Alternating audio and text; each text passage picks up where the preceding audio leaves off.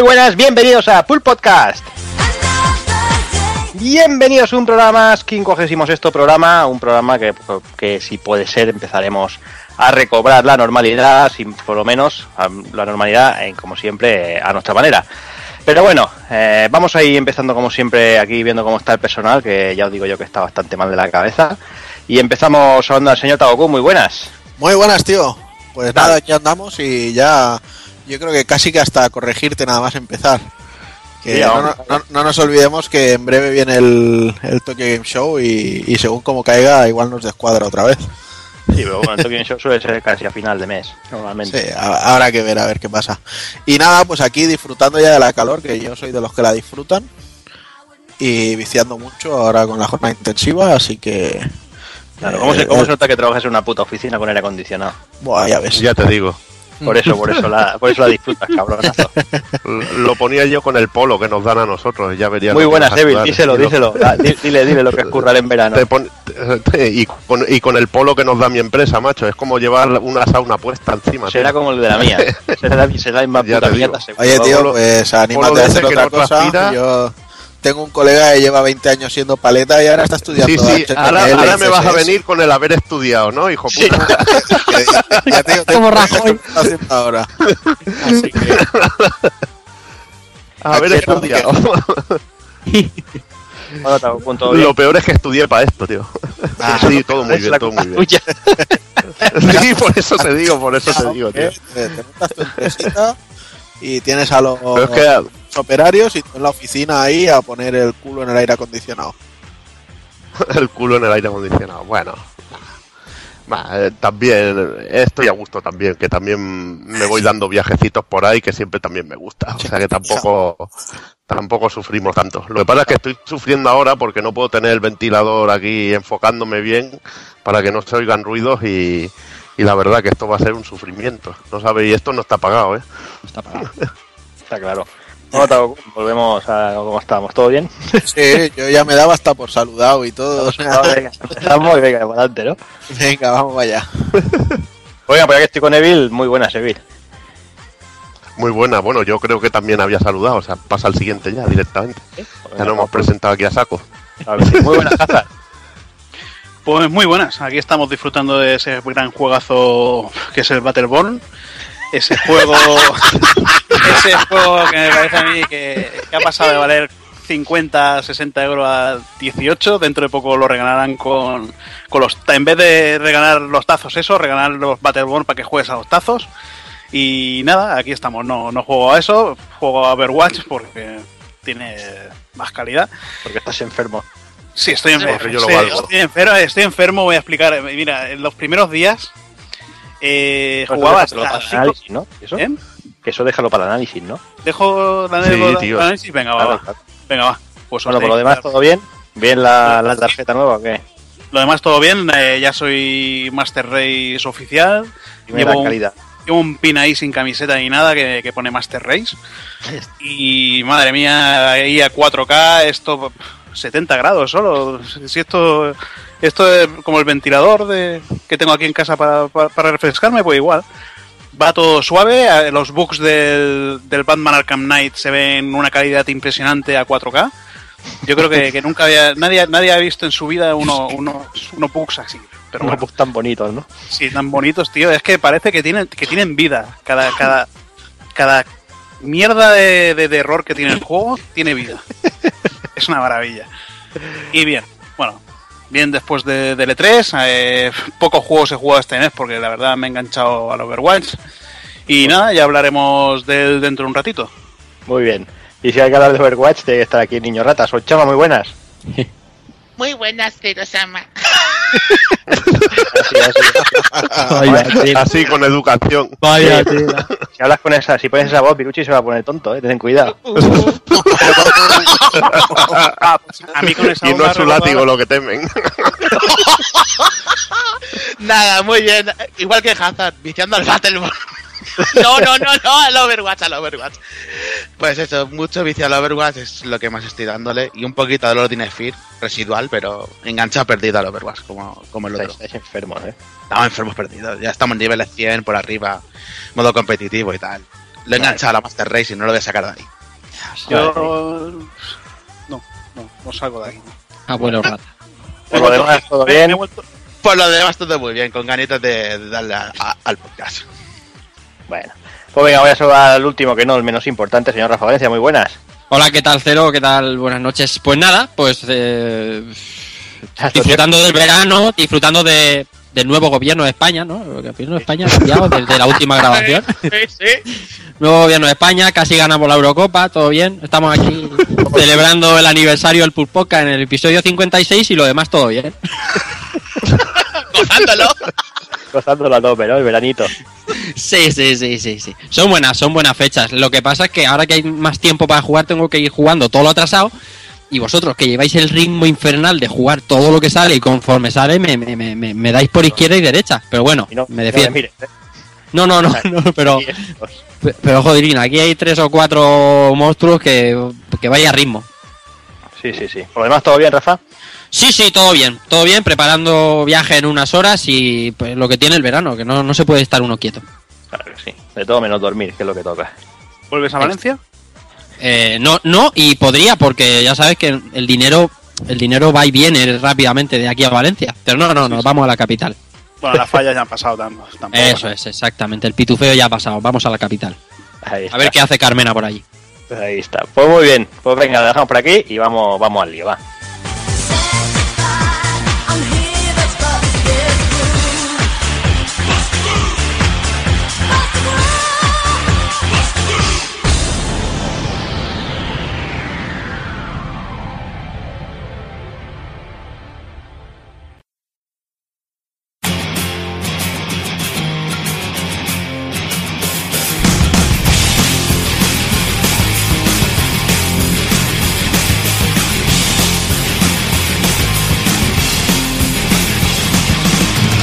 Y el 56 programa de Pool Podcast. Comenzaremos como siempre repasando las noticias destacadas del mes de junio de 2016, pasaremos a las novedades de mayo y junio del mismo año, analizaremos Overwatch y remataremos con el ending.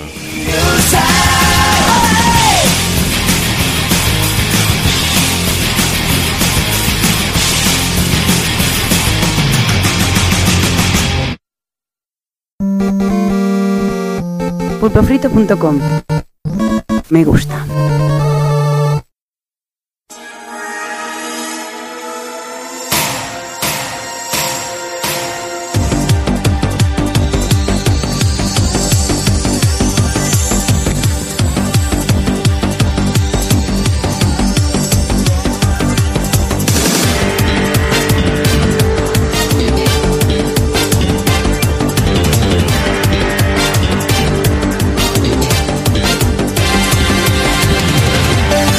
Pues bueno, empezamos como casi siempre con las noticias. Eh, como decíamos, volvemos a coger el ritmo habitual y vamos a comentar un poquito las noticias de este pasado mes. Y empezamos eh, con esa resaca ya de lo que es el E3 y esos gran premios, esos Game Critic Awards que, que, se, que se dan tras el, tras el evento. Bueno, vamos a comentaros un poquito porque la cosa está muy loca toda. O sea, voy a comentarlos todos y luego el que quiera decir, pues que lo comente. Pero bueno, la lista que da la cosa es como mejor juego de L3, el de Legend of Zelda Breath of, the Wild, mejor juego original el Horizon, eh, mejor juego para consola, que ya miras tú, de Legend of Zelda otra vez, mejor juego de VR el Batman Arkham VR, mejor juego para PC Civilization 6, mejor hardware PlayStation VR, mejor juego de acción Battlefield 1, mejor juego de acción aventuras otra vez de Legend of Zelda, mejor juego de rol Final Fantasy XV, mejor juego de carreras Forza Horizon 3, mejor juego deportivo Step, eh, mejor juego familiar Skylanders Imaginators, mejor online multijugador Titanfall 2, mejor juego independiente Inside y el premio que más me gusta de todos, mención especial por los gráficos a God of War. Qué bonito. Qué bonito todo, ¿eh? De los premios, la verdad es que es algo bastante chungo, ¿eh, Hazard? Y yo creo que sí, por ejemplo, eh, Batman Arkham VR, lo que hemos visto nosotros es un, la puta máscara de Batman dando vueltas ahí y ya está. Supongo que habrán mostrado algo jugable allí. No, no, allí, allí allí. se ha podido jugar entero. ¿eh? De hecho, el, el Batman VR es una es un juego de una hora y luego tiene como una hora más de rejugabilidad. No, que nadie se espere un Arkham Knight ni cosas así. Hombre, que es una como, la demo experiencia- del Re- como la demo del Resident Evil 7. Claro. Pero en es vez una de demo, dedicada. porque eso, eso que una hora, una hora de rejugabilidad, eso es una, una mierda. No- espero que eso te venga de regalo con las VR, ¿no? No lo sé, no tengo ni idea. como te, te- igual, como te eh, vendan eso. igual lo venden como juego de descarga de estos de 20 pavos. qué sé. Paga 900 euros y nos lo dices. Bueno, peor que el Arkham Knight no puede ser. A ti te regalan No metan el, el Batmóvil. Cero, los, los Game Critic Award, ¿quién lo elige? ¿El público que va asistiendo al E3? ¿La gente de prensa o que qué sí. coño? Se supone Prensa. que el público. Y la Prensa. ¿Público? Me parece que, que es de los dos. No, Pero no, esto no. sí. ima- imaginaros que estas cosas las eligen los homónimos de los que aquí son hobby consolas y, PlayStation y cosas así. O sea que Pues a- aún que han sabido escribir los nombres de los juegos. ya ves. La mención especial por los gráficos tiene tela, es, ¿eh, es penosísimo. O sea, y mira que yo le tengo ganas a algo de War, ¿eh? pero no hacía falta una gilipollez así. Hay que dar planes por dar. Si esto es así. Pero vamos, que decir que el Zelda es el mejor juego de L3, el mejor juego de consola y el mejor juego de acción, aventuras, también me parece aventurarse demasiado, ¿eh? Eso es. No más que nada por pero- la, la demo que han, o sea, porque solo han tenido una demo. Pero dicen lo- la prensa que eso no hace justicia a la demo que mostraron a la que han podido jugar ellos. Joder, pues entonces vaya mierda, ¿no? Que, que a nosotros nos muestran una mierda y luego a la prensa Claro. le dan Ya. una cosa Ya, de bueno. pues, joder, macho, pues muestra a, to- a todo el mundo algo bueno y entonces ya diremos, bueno, pues ya entendemos los Game Critic Award esto. Ahí Es está. la, ahí técnica, está. es la técnica inversa, te hacen un, un upgrade. Las es. cosas, las cosas de Nintendo era para enseñar como spoilers. Bueno, Ahí está también. Excusa de No, ver, pero yo, estoy con Hazard, o sea, aquí tú lees la lista y hay cosas que no te cuadran y bueno, si luego al jugarla, joder, pues muéstranoslo a todos, ¿no? Para que lo, el Batman Claro. nos encaje, para que lo de Zelda nos encaje, yo qué sé. Es que no, así, así conforme está no cuadra, no cuadra. Eso está claro. También te digo que seguramente tampoco habría mucho más donde elegir, ¿eh? Pero bueno, Hombre. No, tampoco. que a mí que de acción aventuras, no sé. Pero acción y aventuras y teniendo una categoría de mejor juego de acción y otro de acción aventuras, a mí me parece una risa. Pues a mí me parece raro que no esté en la Xbox One U, ese. Como mejor hardware. Ahí, ahí la pasta más nada. Mención especial. Mejor Mención especial, de mención especial, los que han lanzado una nueva versión de su de su máquina en menos tiempo. Eso es. Hostia, Mención que- especial, humo- bomba de humo. Lo que me falta es el mejor free to play al, al de piratas ese de la Xbox One. Ese, ese no, ese no- ese lo vas a pagar con todo lo, con todo Ya, lo- ya, ¿no? Si, si tuvieron que hacer ellos un comunicado explicando que el juego no era un free to play, porque la gente lo veía tan mierda que pensaban que lo era. Sí, sí. Tuvieron tampoco- que hacer un escrito y decir, no, no, esto vale pasta. Y que tampoco está de las águilas de Ubisoft. Igual te salen, igual te salen una caja del Over. Sí. Podría tocar, al lado del Battleborn. Sí, sí, sí. No, lo que está claro que de Legend of Zelda, tanto a nivel de público como de crítica, ha llamado mucho. De ahí están todas las colas, ¿no? Pero que bueno, que sí, sí, sí, que es sí, verdad solo que, había que ver a los zombies corriendo ahí. Sí, por eso te digo que, que, que ponerlo ahí en tres categorías a mí también me parece un poco excesivo. Pero bueno. Pero vamos, que lo, lo mismo que hablamos del Zelda, está a día de hoy todo Dios como loco con el Pokémon Go ese de, y, y por mí se lo pueden meter por el culo el teléfono y luego girarlo. ¿Sabes? O sea, que, que son cosas que, bueno, Qué El que tiene Hazard. No, no, no tiene en el móvil el juego. No, parece. Sí, yo tengo suerte, tengo Windows Phone y el juego no ha salido para, para Windows Claro. Phone. Es lo único bueno que tiene que tienen juegos. Que las mierdas esas no salen. ni esas ni casi ninguna, ¿no? Sí, bueno, ni esa ni ninguna, pero bueno. Claro. Tiene buscamina y va que se mata. No sé, no sé cómo lo veis. Eh, La verdad es que, eh, eh, Rafa, ya que tú no estuviste en el programa de L3, no sé si Sí. quieres darnos tu valoración de L3 un poquito. Bueno, en, en- en- a grandes rasgos estuve bastante de acuerdo en casi todo lo que se dijo en el anterior programa, salvo alguna cosa que, que son ahí, eh, estamos ahí en desacuerdo. Eh, pero no sé, a mí lo de los premios, lo que acabo de decirte, no me encaja, no me encaja con lo que vi. No sé, mejor juego deportivo Strip, eh, ¿por qué? No, mm, tampoco vimos tanto, vimos un minuto y medio de gente tirándose Pero es que no había Por- más juegos deportivos. Claro. Que ahí está la cosa. Bueno, bueno, los de esto EA, lleva, todo, y lleva FIFA con Frostbite y, y mira que yo no soy nada fan y lleva sí, eso sí. NFL. y- Y el No sé. NFL y de esas mierdas. No sé, no sé. Me- Steve no me pareció el mejor juego deportivo, por- pero bueno. Eh, como siempre, totalmente innecesario lo de los premios y toda la historia. No sé, un añadido que sobra totalmente. Coño, habla de Final Fantasy XV, que te quedaste con las ganas, desgraciado. Bueno, no me pareció quizá la mejor manera de enseñarlo, pero jolín, lo que tiene cuando juega el manco, ¿sabes? Eh, sí, pero Ya bueno, ves, sobre todo el de Joder, Microsoft. si, si entramos en la comparación que ha hecho todo el mundo con Scalebound, me defraudó más Scalebound que, que Final Fantasy. Será por fanboyismo, ¿no? Pero no sé, esperaba de Scalebound muchísimo más. Y de Final Fantasy quizás sí que esperaba algo como esto. Tampoco esperaba nada.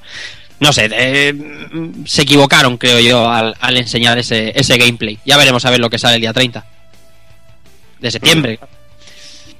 Sí, no, la verdad es que ya lo comentamos aquí, que el- para nosotros el gameplay ese también nos quedó muy fría la cosa. Sí, sí, Prefiero El, el gameplay del año pasado que no el de este. Sí, sí. Se Pero equivocaron los dos. ¿eh? En Scalebound, eh, aquí Platinum creo que también se equivocó. Mm, Y un combate pausado. Sí, típico japonés, pero demasiado pausado. Esperaba otra cosa. A lo mejor esperaba yo más, eh, pues no sé, un clásico, un combate bayoneta. Bayonetil, por así decirlo. Y, me- y, y en ese aspecto me decepcionó. Pero bueno, que luego queda mucho y ya veremos cómo salen. Pero luego nos la pusieron al momento dura con el del, con el con el gameplay del boss del Nier, tío, porque fue Sí, brutal, sí, tío. sí. Ese sí que es brutal. Sí. Yo, eh, por resumirlo, a mí el, el E3 me ha dejado satisfecho. He, he visto más cosas de las que esperaba ver y entonces eh, me quedo contento. Muy bien, pues yo creo que ya vamos a ir cerrando la carpeta de 3, porque ya son mucho tiempo ando por saco con el 3 y ya y, ya tenemos que ir mirando ya directo para la Gamescom, el Tokyo Game Show y todas esas cositas.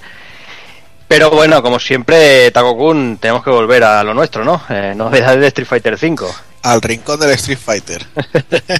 Pues ya nos ha llegado por fin la, la gran actualización de Street Fighter V y la verdad es que personalmente no puedo decir que me haya dejado insatisfecho. Eh, nos han metido a Ibuki, que es el personaje que se retrasó en mayo. Nos han metido a Balrog, que en principio tenía que llegar en julio, pero se ha adelantado para, para este lanzamiento. Y además nos ha llegado el, el modo historia y algún escenario nuevo, que bueno, como el casino de Balrog o, o la playa del, del Kanzuki State. Además han llegado también eh, algunas variantes de, de escenarios que como las han utilizado también en el modo historia, pues ya han aprovechado.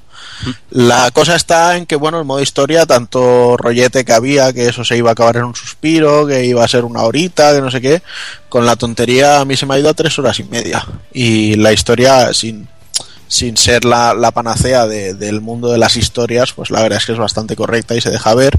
Sí es cierto que hay momentos en los que podrían haber dado un poco más de epicidad a, a- partes, porque el, el rollo de Guile y Charlie, el reencuentro y cosas así, pues no está muy explotado.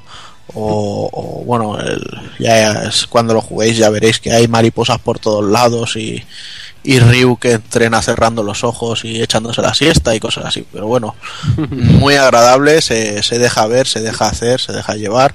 He visto muchas críticas, gente que adora series como Street Fighter Victory y, y algunas de las horrendas ovas que hay de, de la saga.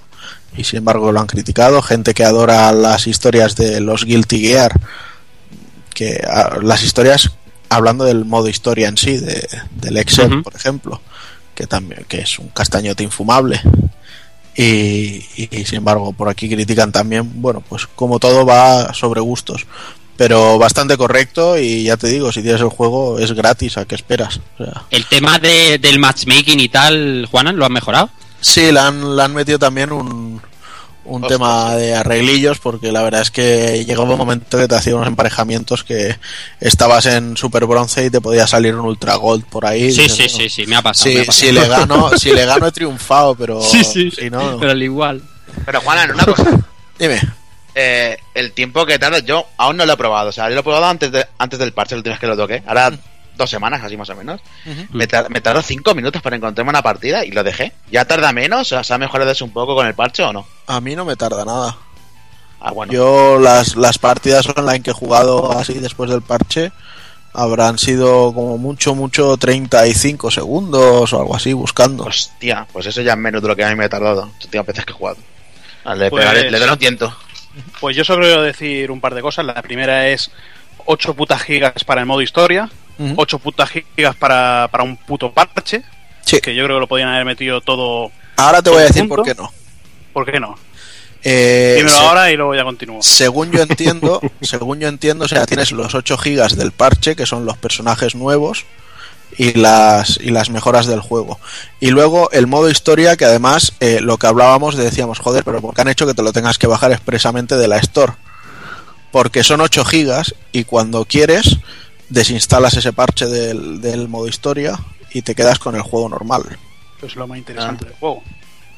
Bueno, pero una vez que te lo pasas, si quieres liberar espacio, dices, pues le quito esto y no, y no desinstalo el juego.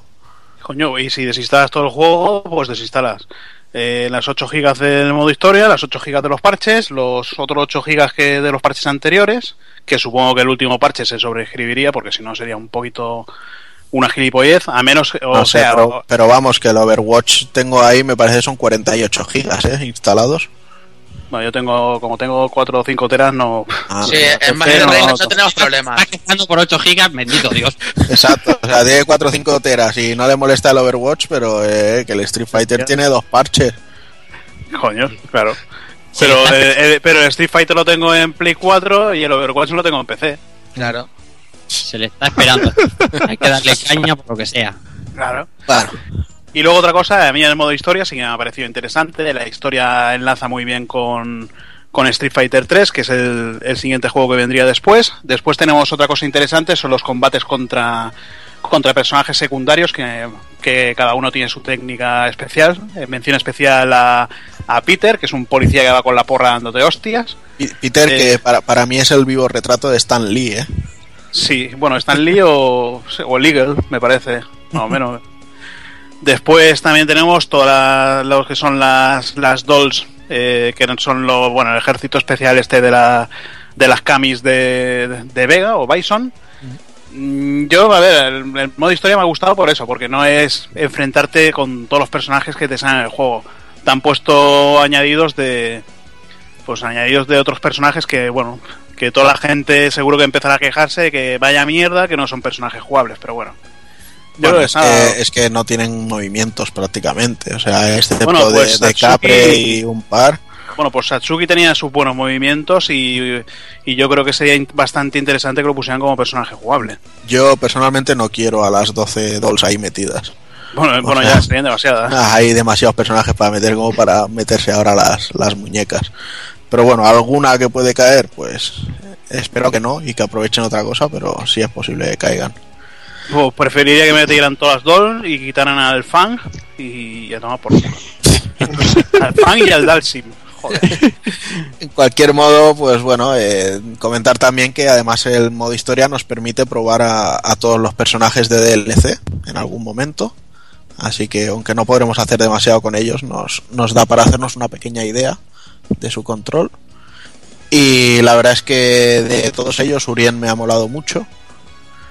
Yuri también tiene una pinta espectacular y parece bastante cambiada con, con respecto a Street Fighter 4. Y de los que ya se han desbloqueado, pues he podido probar eh, a Ibuki y a Balrog. Que bueno, Ibuki no me ha acabado de convencer porque ha cambiado bastante con respecto a Street Fighter 4. Mm, Ha perdido un par de movimientos así bastante emblemáticos suyos, como las patadas que, que se hacían media luna hacia atrás y la patada, o como lo de partirle el cuello entrando desde abajo, que era muy útil, creo que era su golpe más, más útil. Y ahora, bueno, el, el número de kunais es limitado y tienes que recargarlo y tienes que estar vigilando de, de que no se te queden a cero y cosas así. No sé. Eh, le veo que tiene mucha cosa con lo de la bombita, pero también lo veo que, que requiere muchísimo timing. Entonces lo he visto un personaje complicado, un personaje complejo de, utilizar, pero bueno. Y luego pues tenemos a Balrog, que es todo lo contrario, o sea, tiene 3-4 golpes y, y es efectividad pura y dura, mucho conveo también. Además con, con, el, con el skill que tiene se pueden meter muchísimos golpes. Y, y creo que es uno de los personajes que, que más me han, me han gustado con respecto a versiones anteriores, porque nunca le había hecho mucho caso. Y aquí la verdad es que da gusto llevarlo. Bueno, pues ya está, ¿no? La- las novedades. Ya. Supongo que hasta el mes que viene que... Sí, bueno, ahora han, han confirmado que la semana que viene en el, en el Evo habrá un panel de Street Fighter V donde nos prometen excitantes novedades y hablarnos un poquito del, futuro desarrollo de, de- de las actualizaciones y demás.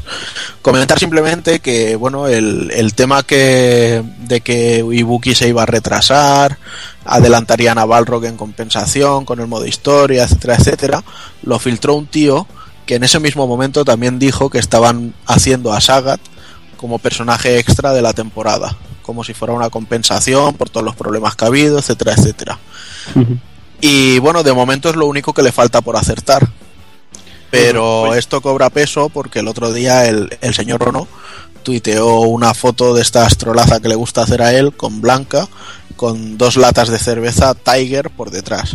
Entonces parece que, que puede venirse ahí el, el señor Sagat. Qué cabrón. Yo, yo creo que sería interesante una ampliación del modo historia con Sagat y luchar contra él en, la, en el escenario este de la catarata nocturna. Mm. Sería bastante épico. Yo la verdad es que si metieran a Sagat me molaría que le cambiaran completamente el, estilo de juego y las técnicas.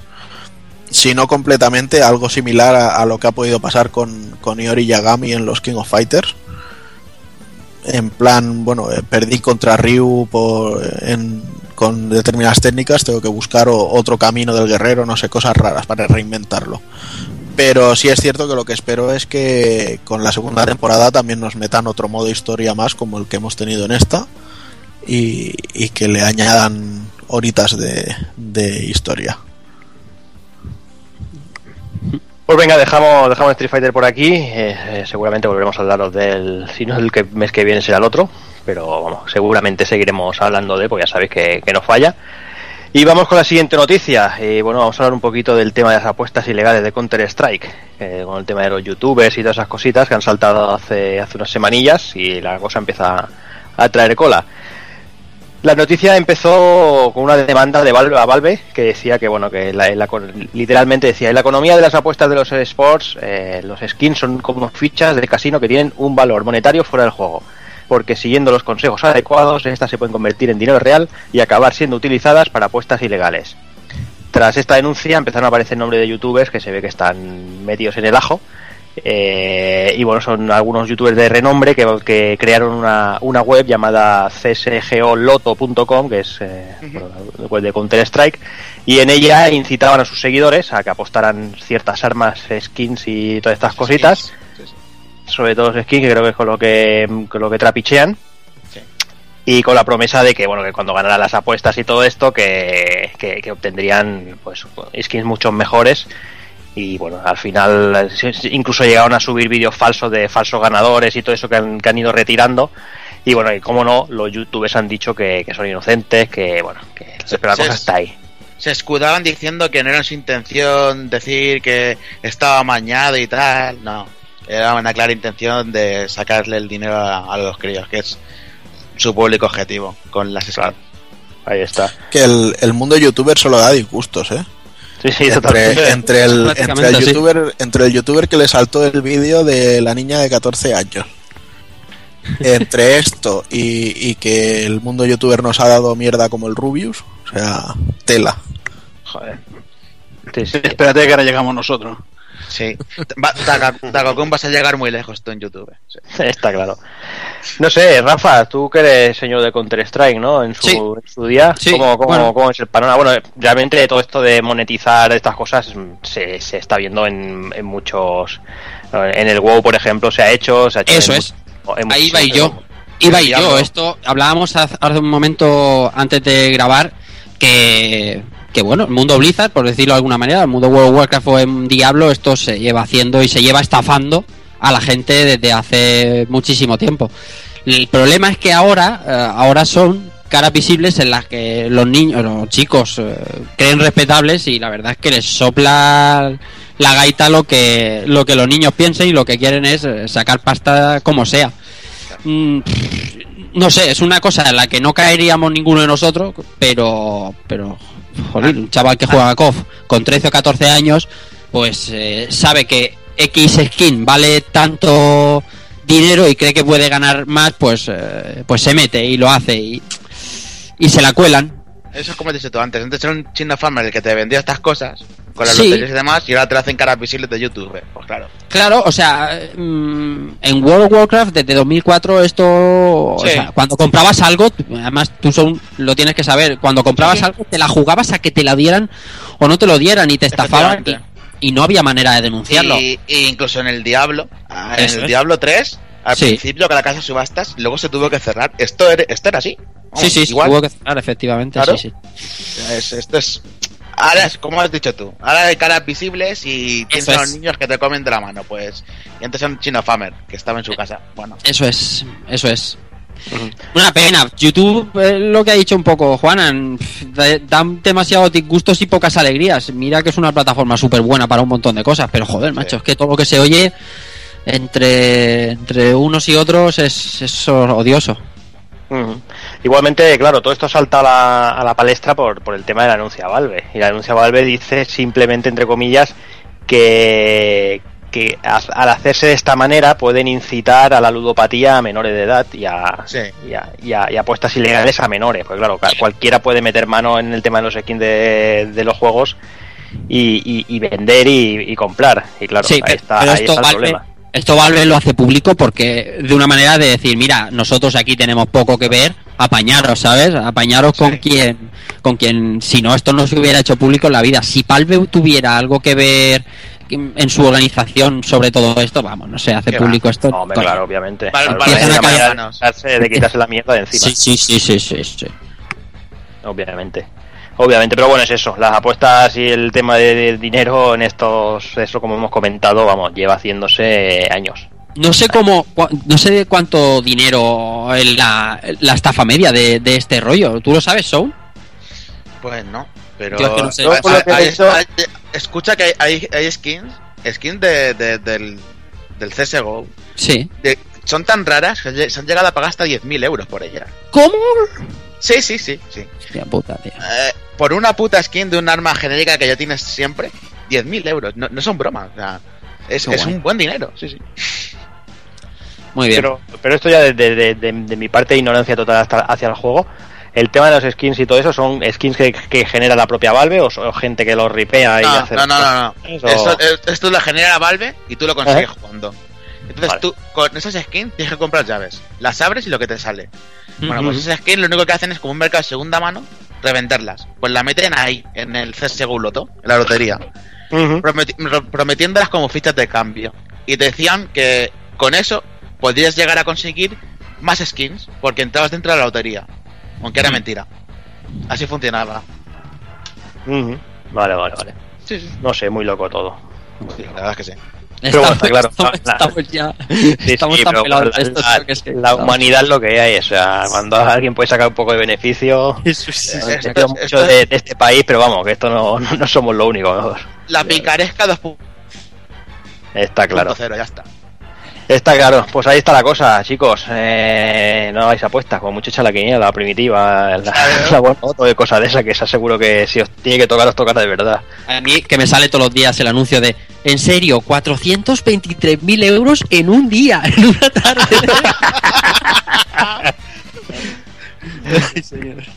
Madre mía, en fin. Pues bueno, vamos, vamos con la siguiente. Y si hablábamos hace dos minutillos, bueno, diez minutillos de Street Fighter V, Takokun, tenemos que volver con King of Fighter, porque ya está aquí a la vuelta de la esquina, pero seguimos, seguimos con novedades. Sí, ya nos falta un mesecito solo, un mesecito y diez días o así. Y bueno, creo que la última vez llegamos a, a ver ya al equipo de los villanos con Chang Choi y el nuevo Xanadu este que, que era muy Sí. loco. Sí. Brutal. Y entonces, desde entonces, pues bueno, cada semana hemos tenido un vídeo. Primero vimos al, al equipo de la invitación oficial con, con Mian, que es un personaje que, que recuerda mucho a, a Lee Pai Long de, del Art of Fighting, que tiene un, un estilo de lucha bastante peculiar y creo que de hecho es el único personaje que me interesa de, de su equipo, porque el Kukri este lo veo muy, muy ortopédico. Y la, y la Sylvine esta o como se llame, pues prefiero olvidarla. ya ves. Pero bueno, eh, sea como fuere, parece que es un equipo bastante misterioso y, y no sé qué es lo que aportará en sí. Luego tenemos al, al equipo de Sudamérica, que ya habíamos visto al boxeador y al, y al ninja Bandeiras. Y esta vez, pues, nos presentaron a, a Zarina, que es otro personaje que me sobra mucho.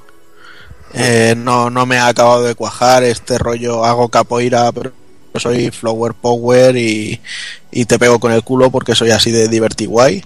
No, no me acaba, ¿sabes? No o sea, a mí me para hubiera, mí- hubiera para las tortas son Wilson, ¿no, tío? Hubiera ¿Eh? molado Bob Wilson, tío. Hubieran metido al de Fatal Fury 3, tío. Que hace capoeira también y hubiera Sí. sido muy chulo.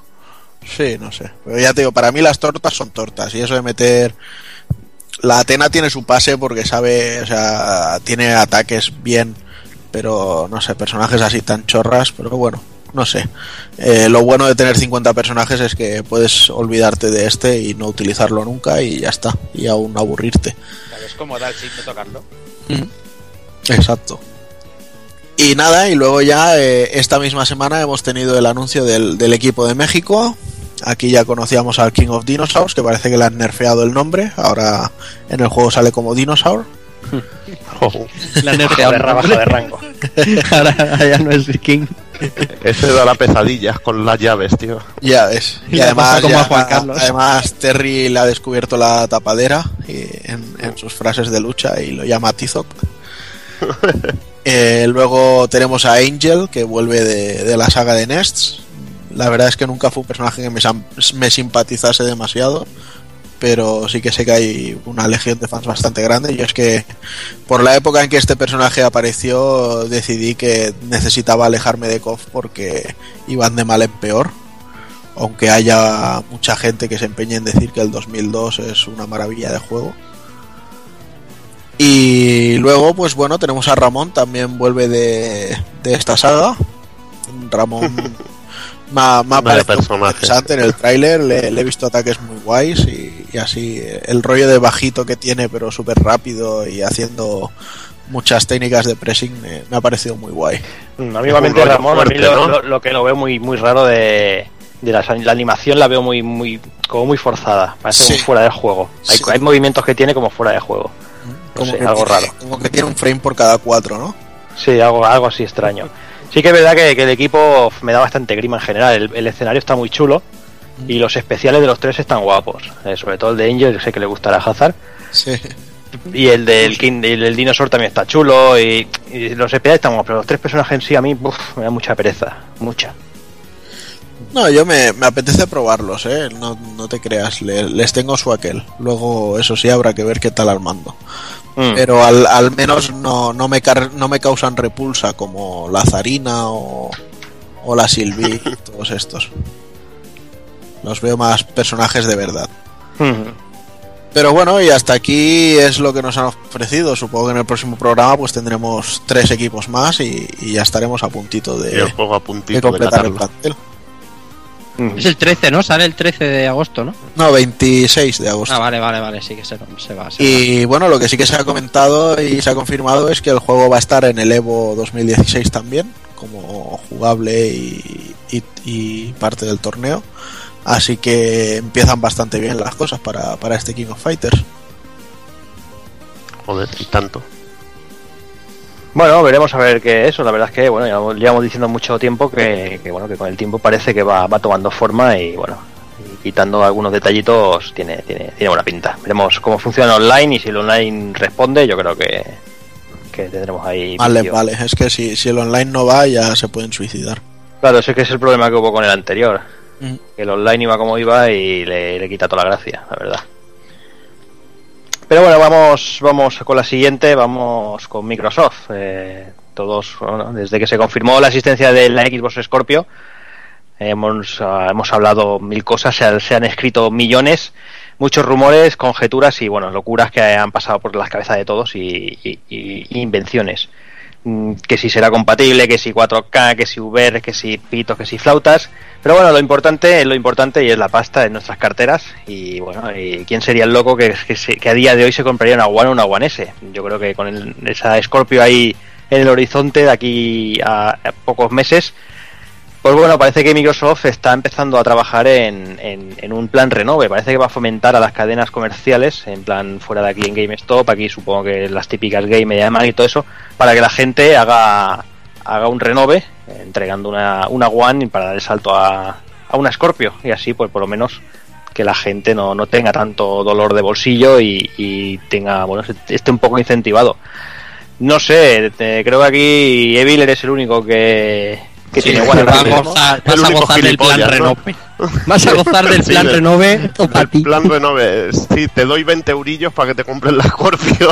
Y lo sabes. No, a mí la verdad, a, a- a mí la verdad que ese tipo de ofertas siempre me ha parecido un timo, igual que el plan renove del game y todo eso. A mí eso me parece una timada de, de dos pares de cojones. No sé si quieres la Scorpio te la compras a tu cateja y ya está, porque todo lo que sea un cambio a una a una a un, a un almacén o unos grandes almacenes o a una cadena de, de venta, seguro que te pegan la timada, la timada de la hostia.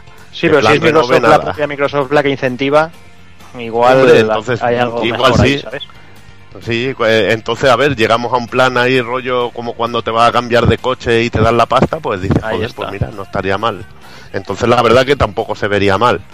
Eh, y si hacen un buen precio, pues mira, estaría interesante. Pero bueno, con las especificaciones que hablan de la Scorpio, Sí, veremos sí. lo que cuesta el puto bicho, tío, porque podemos hablar de, de mucha pasta en, su, mo- en ese momento, la verdad. Sí, sí, eso iba a decirte yo. Ahí no esperemos una consola de 400 pavos, por lo menos. 800.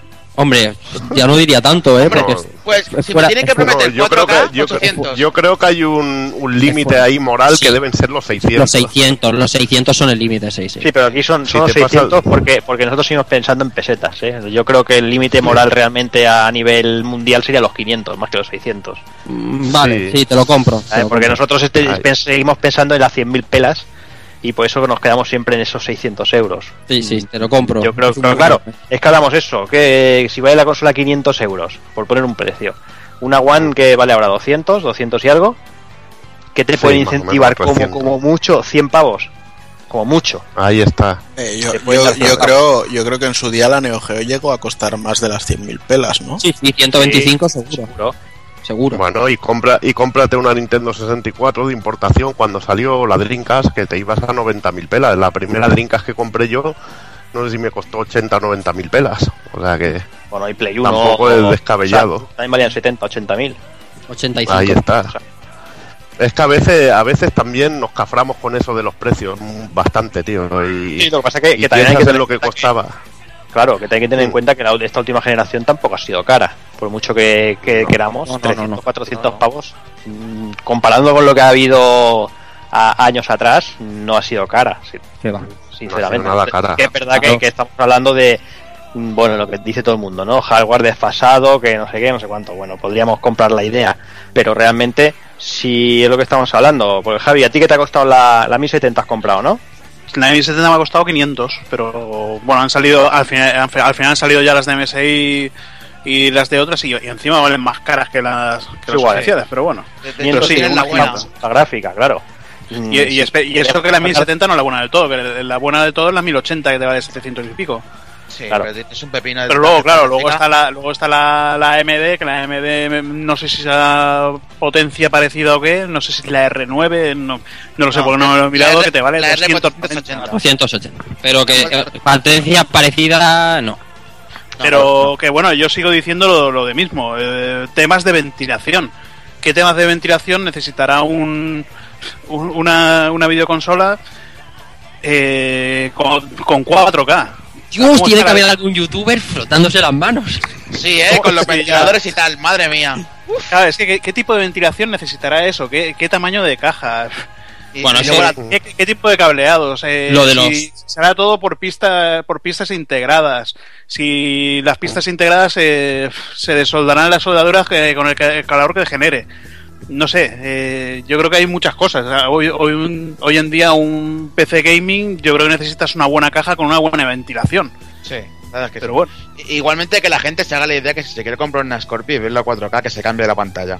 Lo Pero primero es que que esto de verlo a 4K, juegos desarrollados a 4K en consola todavía tienen que verlo eso mis ojos Ah. en 2017. Eh, eh, ahí estamos, efectivamente. Ahí también quiero llegar yo. A ver si veremos eso. Y la pasta que valdrá hacer un Claro, Por eso juego te de ese tipo.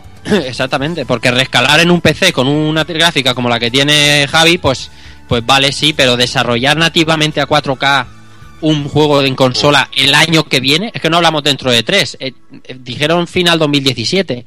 Y con lo que Eh, pesa. Mm, Vídeo en 4K y, Claro. y para de contar, más que nada por lo que tú has dicho, Evil, porque si no los costes se, no, se te va la olla. Igualmente también es que se han quedado cortas estas consolas que no han sido capaces de mover a 60 frames un Sin juego duda, ni de milagro, claro. tío. Sin duda, sin duda. Pero es lo que ha dicho, es lo que ha dicho Jordi, porque acordaos hace 3 cuando se anunció el, Play- el precio de Play 3, o sea, de Play 4, perdón. Cuando salió el 399 que ya se estaba rumoreando y dijimos, ole, ole, ole, pues eso lo hemos pagado en la manera de que de que nos hemos quedado cortos. Claro. Igualmente, igualmente, igualmente también eh, es que hay que pensar, la, vez la gente también va muy a saco.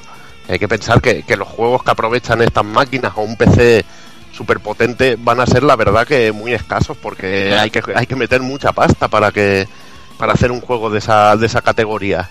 Hmm. O sea, y cada vez va a ser peor y es lo que decís, un juego de, de 4K, pues imagínate lo que puede costar.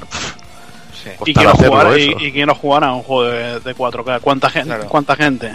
Ahí está, es Y que, luego- bueno, también... ¿A cuánta gente le saldrá cuenta comprarse un, Claro. una, una Scorpio o una Neo Ahí para jugar a, a 4K si Sí. te van a sacar los juegos eh, también en, en normal? Es lo mismo que está pasando esta generación, que estamos viendo que la mayoría de juegos que están saliendo para la, la Play 4 y la One están saliendo todavía para Play 3 y Xbox 360, macho. Llevamos ya cuatro años de generación y todavía hay juegos multiplataformas. Sí. Sí, sí. Y, y luego el, el soporte que tendrá que usar un juego en, en 4K no va a ser un Blu-ray porque no cabe el juego directamente. Tiene que ser eso casi digital. Así que, Son muchas cosas por ver. sí, muchas. Sí, sí, está claro. Es lo que decimos, si, si el precio se dispara, lo que lo que digamos a la noticia, que te van a dar por una One 100 euros de descuento. Que te van a dar 100 euros, es que no te van a dar No te van a dar 100 más. euros y tirando, y tirando en plan, siendo generoso. generoso. Generoso, sí, sí. En plan, Sí, mira, gastándose los billetes en Microsoft, vamos. no- eh, en plan, mira, no te estamos timando, te estamos tratando bien. Mira esto, Bueno, así. Si ahora la puedes encontrar nueva en 250, Por eso, por eso. Mm. Claro. ¿qué te van a dar el día que salga Scorpio? Pues te van a dar. Te van a dar, te van a dar. Mejor que te la guardes. Mejor, Te van a dar. mejor que te la guardes. Está claro. Pero bueno, Un consolón. en fin, veremos, veremos cómo acaba la cosa. Todavía es pronto para, para todas estas cositas, pero bueno. si sale lo la que X, decimos. me darán, me darán 100 euros por la Wii U. Sí, seguramente. Te darán un palo. En la cabeza. en fin, pues vamos con la siguiente, Takokun. Pues venga, vamos, ya estas son más cortitas si un caso. mm, comentar, bueno, una noticia que, que se ha hecho eco estos días y la verdad es que parecía algo bastante, bastante lógico por, por cómo venían siendo las cosas últimamente. Y es que Deep Silver ya se ha coronado como la, la, la distribuidora oficial de Sega y de Atlus en Europa. De Sega sí es cierto que ya lo venían haciendo, y bueno, de Atlus, pues con, con King of Fighters ya, ya vimos que la cosa era así. Yo cuando ya vi que no era Bandai Namco ni, ni a través de Nisa que se anunciaba, pues ya empecé a oler un poquito. Pero bueno, en, en cualquier caso se ha, se ha hecho oficial y ya han confirmado que los primeros juegos que van a traer, eh, fruto de este acuerdo, va a ser el, el Seventh Dragon de 3DS, que estoy seguro de que Evil estará muy contento con el anuncio. Pero contentísimo. Ojalá hubieran traído toda la saga. Imagínate, un juego que está detrás, eh, gente del Skies of Arcadia y el músico Yuzo Koshiro, pues imagínate. Iba, iba a decir una parida, pero me, me la ahorro, tío. Iba a decir. Venga, dila, tío. No, Dila, no, era, era que podían haber traído los seis primeros. Era muy mala, tío. Da igual, da igual. Será- este es el nivel a estas horas. Esos eran los Breath of Fire, ¿no? Y ahora dirá lo mismo con el Persona. Bueno, y como iba diciendo, además eh, el Shin Megami Tensei 4 Apocalypse también llegará por aquí y el plato estrella del anuncio que es Persona 5. que sin- Sí, que tiene una pinta dudas es- formal. Sí, Exacto, que quedaba ahí en el limbo y, Mm. y menos mal, que ahora tenemos a alguien que, lo, que distribuyó los juegos de, de Atlus.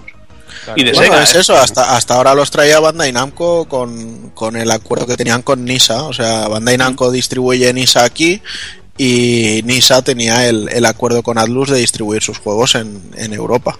Pero curiosamente no han seguido con el acuerdo, por lo que veo. No, no, no sé, ya lo, lo cerraron hace unos meses. Creo que creo que Odin Sphere y, y Grand Kingdom han sido los últimos títulos de, de este acuerdo.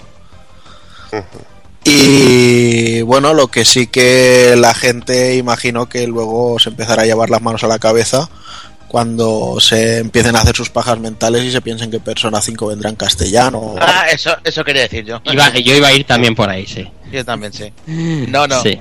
Porque vamos, nunca un Persona ha llegado en castellano y no sé por qué este iba a romper la tendencia, pero bueno. Mm, La aparte, gente quiere bueno. tener fe. aparte que me parece Deep Silver es una subsidiaria de Coach Media, ¿no? Sí, ¿Es bueno, es Deep Silver, Coach Media, digamos que es distribuidora y Deep Silver eh, tiene algunos estudios de, de desarrollo, eh, como Techland y cositas así propios. Mm, Vamos, que, que si Coach Media lo único que hace es sacar los, los juegos de- del extranjero, imprimir una carátula en- con las letras en castellano, mm, pues eh, con esto harán lo mismo. Pues sí. Bueno, es que, a ver, a ver, es que es que aquí el tema es eh, va bastante más allá, que a veces la, la gente se cree que sabe las cosas y no es así. O sea, para hacer una traducción de un juego, eh, la, la dueña original, que en este caso sería Atlus, ¿vale? Le dice a la distribuidora, si quieres hacer una localización, me tienes que comprar X copias de- del juego. Y cuando te dicen comprar X copias, se refieren a producirlas y entonces ellos tener los beneficios que serían esas copias. O sea, en este caso, Deep Silver, por poner un ejemplo, le tendría que pagar mínimo 500.000 copias de Persona 5 a, a Atlus para sacarlo en castellano. Entonces, ¿qué pasa? Que tienen el permiso y las hacen. Y aparte pagan la localización, Eso es, la lógicamente, que también Sí, es sí. un señor dinero. Mm. Porque no solo es traducir, hay que adaptar y hay que corregir y hay que encuadrar, etcétera, etcétera. Y entonces luego el juego sale y la gente dice, no, yo me espero a que cueste 20 euros. Y el juego vende una mierda. Y unos no ganan, o sea, no es que no, no ganen, es que pierden dinero porque ese dinero lo han tenido que invertir previamente. Con lo cual no, no es un, un riesgo tan, tan banal el, el traducir un juego.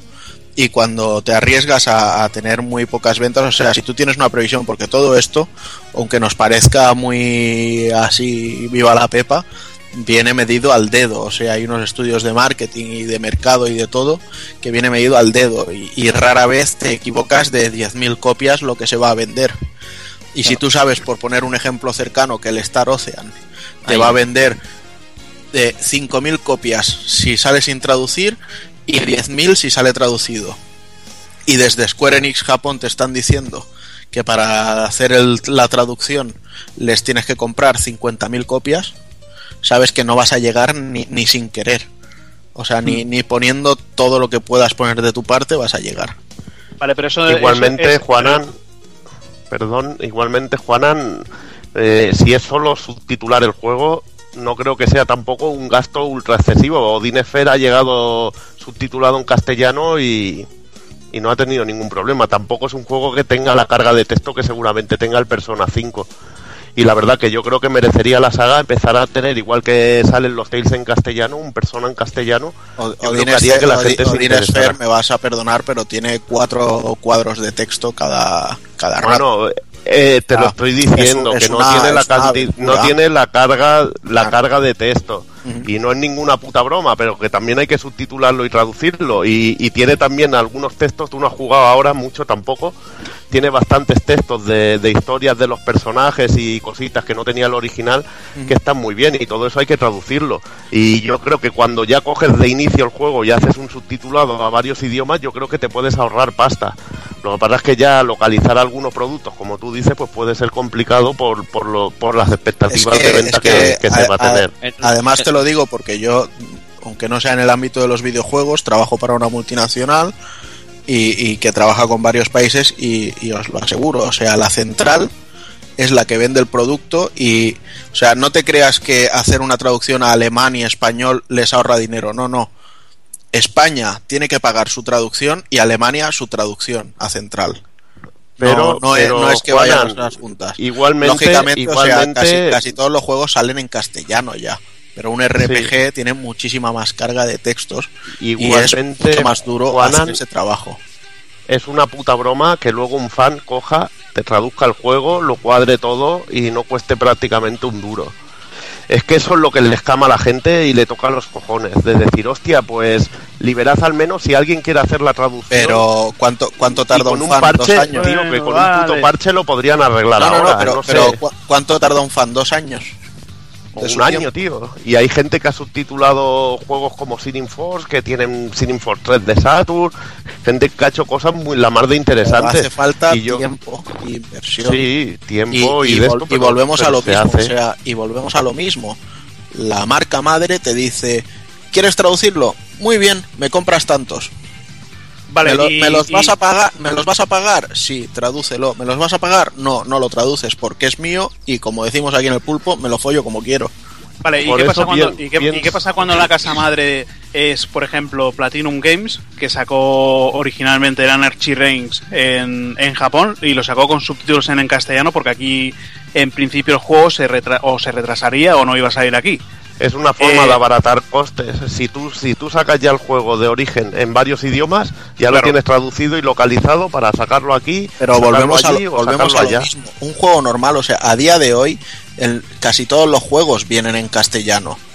El problema está con los juegos de rol, porque tienen muchísimas líneas de texto. No, tienen si eso, muchísimo eso es, trabajo. O sea, el problema es está con los juegos de rol. El resto de juegos no tienen ningún problema. Pero ya ha- han llegado muchos de rol por buena planificación. Por ejemplo, los Tales han llegado en castellano y se ha Sí, planificado. Los, Pero Tales, lo- los Tales han llegado, los Tales han llegado porque el público, eh, en tanto en España como en el resto de Europa, los está pidiendo y los está comprando. Sí. Y se ha hecho un esfuerzo titánico en muchas webs. Exacto, ¿eh? y- Dedicadas. Exacto, y Bandai Namco eh, ha hecho mucho hincapié en anunciarlo, en promocionarlo, etcétera, etcétera, y han visto que era el momento, igual que el Odin Sphere, aunque tenga poco texto, pero el Odin Sphere en PlayStation 2 no, no vendió ni, ni el 5% de lo que ya Sí debe que- de haber vendido en sí que sí que vendió bien Juanan. Aquí digo, eh, aquí, eh, aquí, ah bueno aquí aquí a nivel a nivel global el, el Odin Sphere Bueno, pero a nivel global no puedo madre. hablar ahora. O sea, a nivel global, eh, cuando salió el, el Wildlands 5 en Estados Unidos vendería un cojón porque allí se llevaba el RPG y aquí no. Mm, a veces te sorprenderías de lo que se llega a vender algunos juegos. Lo que bueno, ya te digo que yo pienso que es más una cosa de planificación, de que se haga desde la casa madre directamente, como hace Capcom con muchos de sus juegos, que se coja ya directamente y se planifique la traducción. Es una manera de abaratar y a veces el problema es que no vienen los juegos directamente de la casa madre, sino que saca por, pasa por publicadoras que entonces no se quieren gastar el dinero en subtitularlo. Yo es que más claro, yo es que más claro, ade- además de que esto eh, lo he hablado, o sea, lo- me lo han estado explicando gente de las distribuidoras de aquí, que ha sido conversaciones que he tenido con ellos acerca de, la, de las traducciones. Os- o sea, más claro nos lo puedo decir, es que yo trabajo para una empresa central y las traducciones se las cobro a cada país por hacérselas.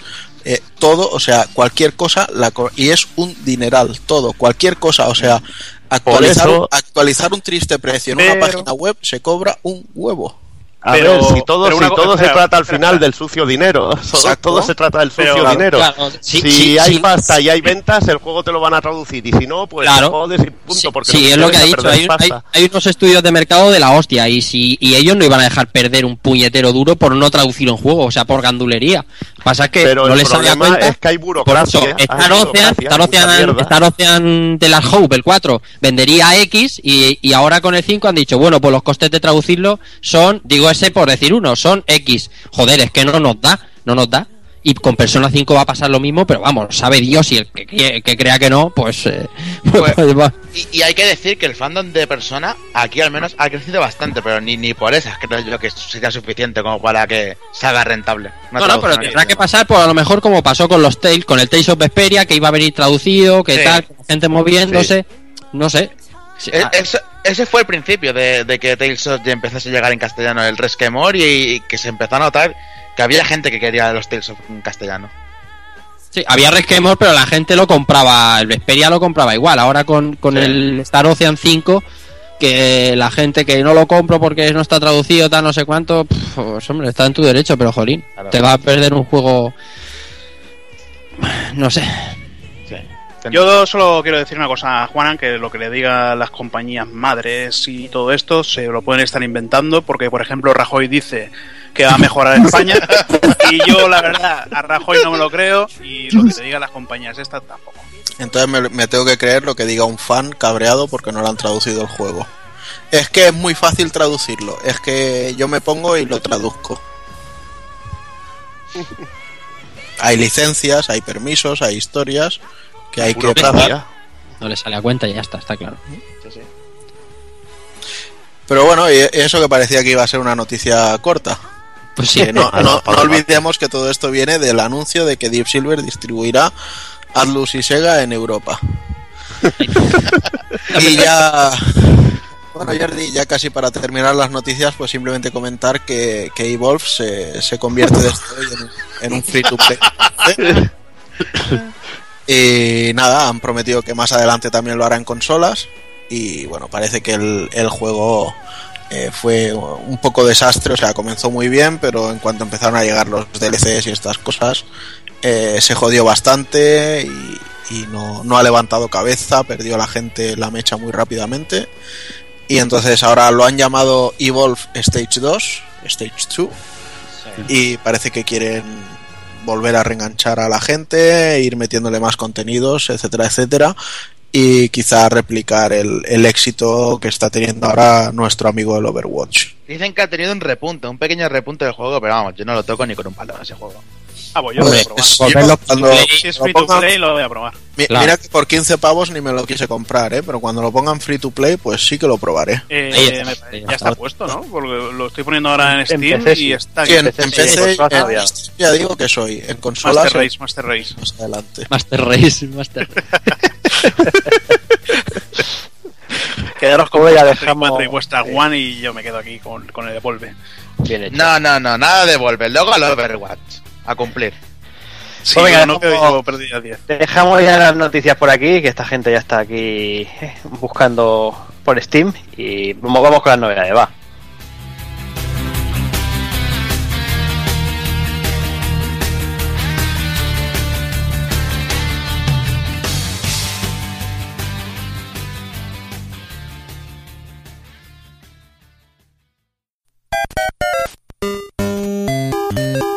Visítanos en pulpofrito.com. Te esperamos.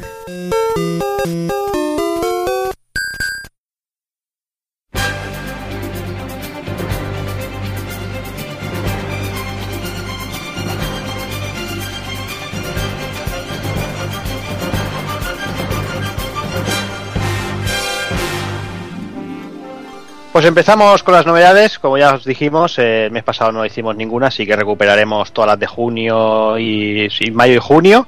Y una que se nos quedó en el tintero, Evil, el Kirby Planet Robobot de, de abril, del día 28. de abril, de finales de abril. La verdad que una auténtica joya y seguramente será uno de los mejores juegos que hay para que habrá para plataforma portátil este año. Un plataforma con el puro sello Nintendo, con el puro sello de calidad de, de la bola rosa que tanto le gusta a mi amigo Rafa Valencia. Sí, señor. Pero que la verdad que a mí me, me ha encantado, eh, al igual que el triple deluxe que estaba de la, de la hostia, este es una nueva vuelta de tuerca al personaje, tenemos todos los trajes clásicos y mucho más, y esta vez se añade el rollete de los robots, de una raza de, bueno, de una raza alienígena de robots que invade que invade Dreamland y, y lo mecaniza todo y bueno, en esta ocasión Kirby puede coger robots y aparte con los robots puede incluso absorber trajes con estos robots y, y obtener distintas habilidades. Y la verdad que, que tiene momentos que el juego es realmente increíble, de diseño de plataformas, de originalidad. Me recuerda mucho también a, diseños que hacía Sega, por ejemplo con Sonic, la pantalla del casino, hay una pantalla con, con juegos de mesa y cosas así que me recuerda esos viejos tiempos y, y eso es bien. Y la verdad que el, que el juego lo he disfrutado muchísimo. Ah, como triple deluxe aparte tiene dos minijuegos que, que lo acompañan, uno de combates que está increíble, lo puedes jugar incluso a cuatro jugadores, que te enfrentas a enemigos superpoderosos, rollo RPG de acción, que puedes ir subiendo los de nivel a tus personajes, ir ganando habilidades y la verdad que, que espectacular, te lo pasas de puta madre. Y el otro minijuego que hay eh, es como una versión del Kirby pero en vista aérea eh, que tenemos que ir superando varias fases, también está divertidísimo, pero sin duda el modo Coliseum, modo batalla es completísimo y como siempre, también además en el modo historia, modo juego, puedes coleccionar pegatinas para el robot y te puedes volver loco encontrando la- las especiales. La verdad que es, es lo único difícil del juego. Como siempre para mí el punto flaco, que es demasiado fácil, me gustaría que tuviera un pico más, más de dificultad. Creo que es incluso más fácil que el, que el triple deluxe, que algún enemigo final me, me las hizo pasar putas. Y en este la verdad que de momento está siendo bastante paseo. Me queda la parte final, estoy en la fase final de del juego, pero lo recomiendo porque es que es que te divierte, la música es una pasada y es un juego de plataforma a la antigua usanza, la mar de bien. Otro aspecto negativo que no me gusta es que la versión la versión para 3DS normal, si lo pones en 3D eh, vas a tener alguna que otra ralentización. El juego está preparado para funcionar bien en la New 3DS con el efecto 3D y la verdad que el efecto 3D en este Kirby Planet Robot funciona de puta madre y lo hace incluso más precioso el jugar, el, el disfrutar de esos fondos con la sensación de profundidad, sobre todo como juega con algunos elementos de, de escenario como los coches que se van acercando y te pueden atropellar y cosas así, y disfrutarlas en 3D es mucho más bonito y en la y en la 3DS normal tienes que quitar a veces el efecto porque si no el juego va muy muy ralentizado. Son ese tipo de cosas que no que no me gustan porque me hubiera gustado que hubiera estado pulido para lo que es la consola normal. Pues venga, vamos a. Entramos en mayo, entramos el día 3 eh, con Battleborn, Takokun. Pues, pues Battleborn. Va, va a ser difícil. Va a ser Venga. difícil hacer esto. Tú, tú puedes, dale ahí, Va, caña. va a ser difícil hacer esto porque Es la polla. ¿no?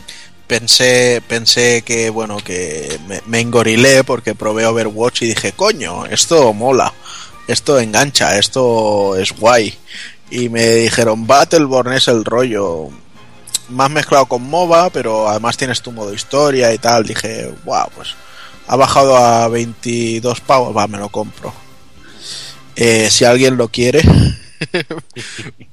por 15 euros se lo vendo es una bazofia, o sea, yo creo que esta gente de, de Gearbox eh, tuvieron suerte con los Borderlands y, y para de contar porque Alien Colonial Marines fue un despropósito, pero esto es peor, o sea, es una bazofia que no hay por dónde cogerla. Pues yo creo que su mejor juego fue el Duke Nukem Forever. Y porque ya lo tenían medio hecho. Sí, Bueno, yo- con el Duke Nukem Forever al menos me reí Yo también. por- Bueno, porque pues, quería reírme, no, no por vergüenza, ¿sabes? Duke Nukem me pareció que tenía su incluso su rollo plataformeo de, de, De clásicos. De del clásico del Duke Nukem 3D, o sea, me lo pasé bien con ese juego, aunque tuviera sus deficiencias. Pero este Battleborn es simplemente una vergüenza, o sea, la pantalla hay veces que no sé realmente si hay un enemigo delante mío o no, porque la definición es penosa. Luego el, el tema de cambiar de 60 frames del, del Overwatch a, a pasar a los 30 de este se nota y mucho. El, el rollo cartoon llevado al máximo extremo, o sea, hay escenarios que, que yo creo que, que de. Play 3 muy, muy, muy justita, ¿eh? O sea, muy, muy de los principios. Y no, que, que lo siento, pero no. Lo he intentado, además lo he intentado con ilusión y con ganas. Y no, no, o sea, no, no lo tocaría ni con vuestra picha. Ahí está, 12 euros en los mercados de reventa el juego. No lo quiere nadie. 12 euros dices. Sí, sí. Bueno, el otro día, el otro día hacían balance en, en Blizzard lo que llevaban recaudado en micropagos de Overwatch, comparándolo con, con Battleborn y era como 251, ¿sabes? Era una Sí, cosa sí. brutal. Sí, sí. Pero no, De todas formas, decir que los micropagos de Overwatch. te puede- yo no llevo ninguno y llevo un montón de cosas desbloqueadas. Pero bueno. Sí, sí, no, no, no. sí, bueno, pero, lle- llegar al nivel que tienes tú, ya, ya No, no, ya. solo de enfermedad, sino nivel de personaje o de jugador. Joder, macho, nivel de jugador, nivel de jugador si yo solo llevo ciento- nivel 150 Y en, en, en un mes. Y hay Bueno, gente ya- ya me- ya me hay gente- sacas- me hay sacas- gente que, que te calles. Hay gente que hemos visto hay gente que hemos visto hace dos semanas con nivel 300. Joder. Pero que, que da igual, que estás enfermo, perdido, que soy Bueno. nivel 100 y estás 45 niveles por encima mío. Sí, pues sí. Entonces- yo, yo soy nivel 42. Entonces, Claro. Battleborn, Juanan, en juego del Plus en breve, ¿no? Te lo recomiendo, o sea, te lo mereces. Me lo merezco, ¿no? Si no, si he visto, he visto la estética y esa paleta de colores que me atrae, me atrae como cual epiléptico y no, no, va a ser que no. Yo dije esto, pues por el cooperativo, jugarlo, la historia y tal. Nada. O sea, no, no hagáis el mismo error. Ya, pues, y hay que re- releer algunos análisis de algunas, de algunas revistas de internet. Madre mía. Ponían bien, ¿eh? Yo solo digo que de Battleborn lo único que he visto ha sido un cartel que ponía Gearbox y digo, ¡buah! Gearbox. ya ni, ni, ni con un palo. Es que ya solo la campaña con la que se han querido acercar, o sea, el rollo este de solo para los más cabronazos. Dices, Sí. Mira, mira que, O sea- mi- mira, mira qué puchis somos, mira, mira qué o sea, va- vale, Solo- vale, que, vale que cabronazo es una palabra guay, pero necesitas Con- irte tan guay. Con es que- Solega. Eh, eh, en americano es El- en plan patas, son muy guays. Sí. Sí, son, son casi como el clan El eslogan. Solo para los más gilipollas. En fin, que eh, pensároslo dos veces. Ya mismo estarán free to play también. Ahí está. Juego del Plus. Ahí está. Pues venga, va- vamos con el siguiente. Vamos eh, con el día 13 y vamos con, con Doom Hazard. Pues la verdad es que, a ver, eh, le tenía ganas, tenía ganas de jugarlo, pero pero lo dejé para más adelante. Pero es que leí el análisis que escribió Evil en, el- en Pulpo Freedom y decidí ir a comprarlo. Y la verdad es que es una auténtica, una auténtica gozada, una cafrería, pero es que es cafre, todas la- las técnicas de, de cargarte todos los enemigos, cada enemigo tiene dos o tres formas de, de matarla. Eh, esa, esa dificultad que va en aumento tal como vas avanzando, que cada, cada vez te van apareciendo más enemigos, te salen los, los Red Baron, te empiezan a salir los Revenant, todo personaje, todos enemigos así conocidos de la saga. Eh, ese ciber, ese pedazo Cyberdemon con, con ese, ese gran combate de es que Vaya joder. bicharraco, chaval. Joder. y, luego, y luego también el enemigo final que, que también un- uno, de- uno de los enemigos más queridos por mí de, de los Doom originales, la, la araña esta. Sí. Es que, no sé, es que uno- es, es, es, es increíble. Lo- lo- increíble la, la cantidad de sangre, la cantidad de armas que tienes, la Big Fucking Gun, ahí la, la BGF, no sé si la- hilo, no sé qué. es que- además que- buah. te, te sientes bien jugando a ese juego. Pegas tiros y, y lo notas. En plan, toman el pecho. Y te, a que y te sientes ¡pam! el dios de la muerte, tío. Es que te sientes el dios de la muerte. Y, y a mí lo que me sorprendió sobre todo son los elementos RPG que le metieron y la manera en que lo pusieron.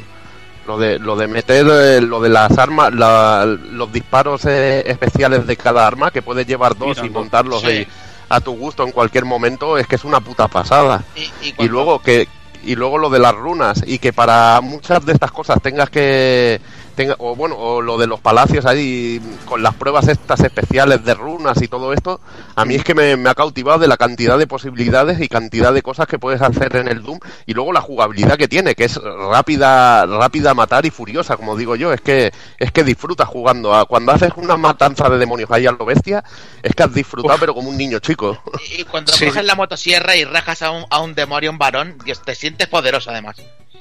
Además que, que tiene estrategia, porque la motosierra la utilizas para que te rellenen de para que te rellenen de, de munición y para rellenar de vida haces las ejecuciones, que las ejecuciones Claro. lo que dice Hazard son brutales, pillas a un tío por detrás, la ejecución es distinta.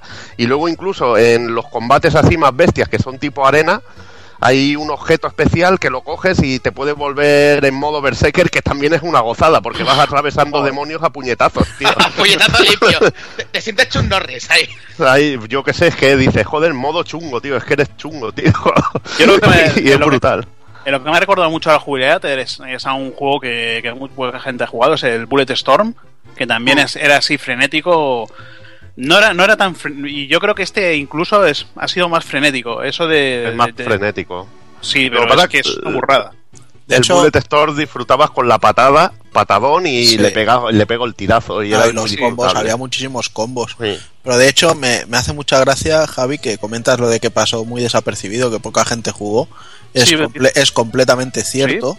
Ah, pero además lo, lo triste es que parece que durante este 3 se ha confirmado una Sí.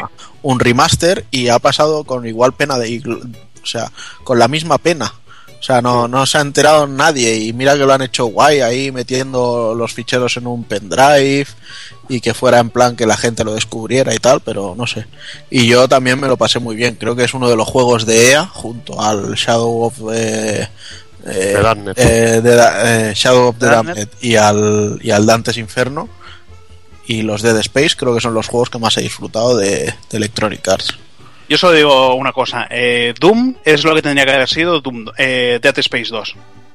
Es lo que le- lo- los, los jefes que le faltaban a Dead Space 2 es lo, que- lo que ha tenido Doom. Yo la, la verdad es que estoy muy, muy picado por pillarlo, pues además ahora la, la Day One Edition está a 40 pavos.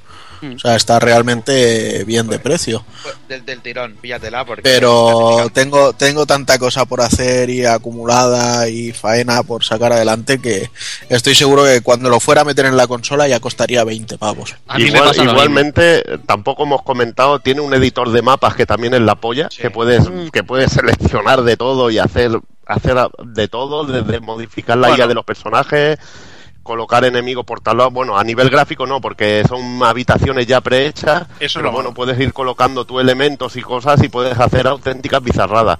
Y el modo multijugador que también es muy gracioso. Está limitado a dos armas pero la verdad que yo me eché unas partidas y disfruté porque era es, es un juego muy a la vieja escuela pero la verdad que es muy divertido yo me lo pasé bien y eh, tiene un montón de armaduras para desbloquear y de paranoias y tiene un- una cosa que me mola mucho que es transformarte en demonio y liarla porque cuando vas transformando en demonio es que te parten la caja ya pero cosa mala Esta semana saca un parche para que lleves el arma en medio, como los, los Doom clásicos. Ah, mira. joder mola Mola, mola. A, a ver si ponen también parches para los mods y demás, que estaría muy bien. Bueno, poco a poco. Pues venga, vamos, vamos con la siguiente. Vamos con el día 17 con Shadow of the Beast, Takokun. Venga, pues eh, sobre todo decir antes que nada que yo no soy un gran fan del original, ni, ni os voy a decir claro porque es que mi amiga, bla, bla, bla, bla, bla, no, la verdad es que para mí Shadow, Shadow of the- no, o sea, Shadow of the Beast en su momento no me llamó y, y, y no serviría de nada decir, sí, yo desde el primer día, eh, yo, yo lo, eh, lo, lo conozco, lo jugué, lo tenía, eh, me lo compré, lo tenía grabado en disquete, No. Como, parece que es la, la necesidad, la verdad es que no. Para mí el para mí el TVA era una bonita demo técnica porque jugablemente nunca ha sido un juego que me, que me apasionara mucho, la verdad. Sí. Pero bueno, era muy precioso con la cantidad de scrolls en pantalla que te metía y la música que era muy chula. Y nada, y sobre este nuevo juego que ha hecho eh, Full Spectrum para PlayStation 4, pues la verdad es que al principio tampoco es que me llamase demasiado. Mm, tengo un, buen recuerdo porque el, el tráiler del anuncio, eh, donde lo, como lo presentaron, fue en la conferencia de la, de la Gamescom que yo estuve, con lo cual eso ya me, me, me fue un aliciente para decir, coño, estuve ahí, ¿no? A veces parece una chorrada, pero hay chorradas así que, que son la chispa que hace falta. Y luego cuando iba viendo los trailers, pues lo veía muy, quizá muy, muy pesado, ¿no? Muy que no, no parecía que fuera a llegar a buen puerto la cosa. Sin embargo, cuando ya salió vi algunos gameplay y, y me pareció que podía estar interesante y lo compré directamente. Y la verdad es que si bien es cierto que lo tengo a medias, porque como digo, mi vida es un desastre y no, no puedo hacer todo lo que quiero, eh, la verdad es que lo que he jugado me, me ha sorprendido mucho, ¿vale? Eh, tiene cositas por pulir, no, no lo negaré, el control no me parece mm, en movimiento tan preciso como en combate, que en combate sí que es bestial. Pero muy guay, eh, es un juego en, en 2D, en movimiento eh, rollo horizontal, eh, que han querido darle un pequeño, pero muy muy pequeño toque de, de Metroidvania, por, por utilizar el término. Y bueno, Uh, uh, fuera. ¿Mm? Que sí, que sí. y nada, así han, han dado un poquito más de, exploración, si, si queréis llamarlo así. Y poco más que decir, algunos combates con jefes finales bastante interesantes, otros bastante mierda, porque el primer combate final es bochornoso. Pero a nivel global, para los 15 pavos que cuesta, yo creo que es un, juego muy recomendable si, si quieres pasártelo bien con, con un jueguecillo así de acción y hacer unos cuantos saltos y retos. Y además lleva desbloqueable el de Amiga, o sea que para los Mm. puristas ya debe ser un aliciente. Un aliciente bastante bestia. Pues venga, ya que estoy contigo, Taco-kun, vamos, el mismo día también salía Valkyrie Chronicles Remaster. Venga, este es un pecado no tenerlo en casa. O Sí, sí, sí, sí. es un juego Yo que le pierdo está- el respeto a quien no lo tenga. Es un juego que está costando 20 pavos. Eh, aquí ha llegado solo una edición que se llama la Europa Edition. Que viene con una cajita cartoné por fuera, viene con un pequeño artbook, un mapa y demás. Muy cuidado todo. El juego es precioso, eh, ya lo era en su día. El, estilo este de acuarela es, es simplemente genial.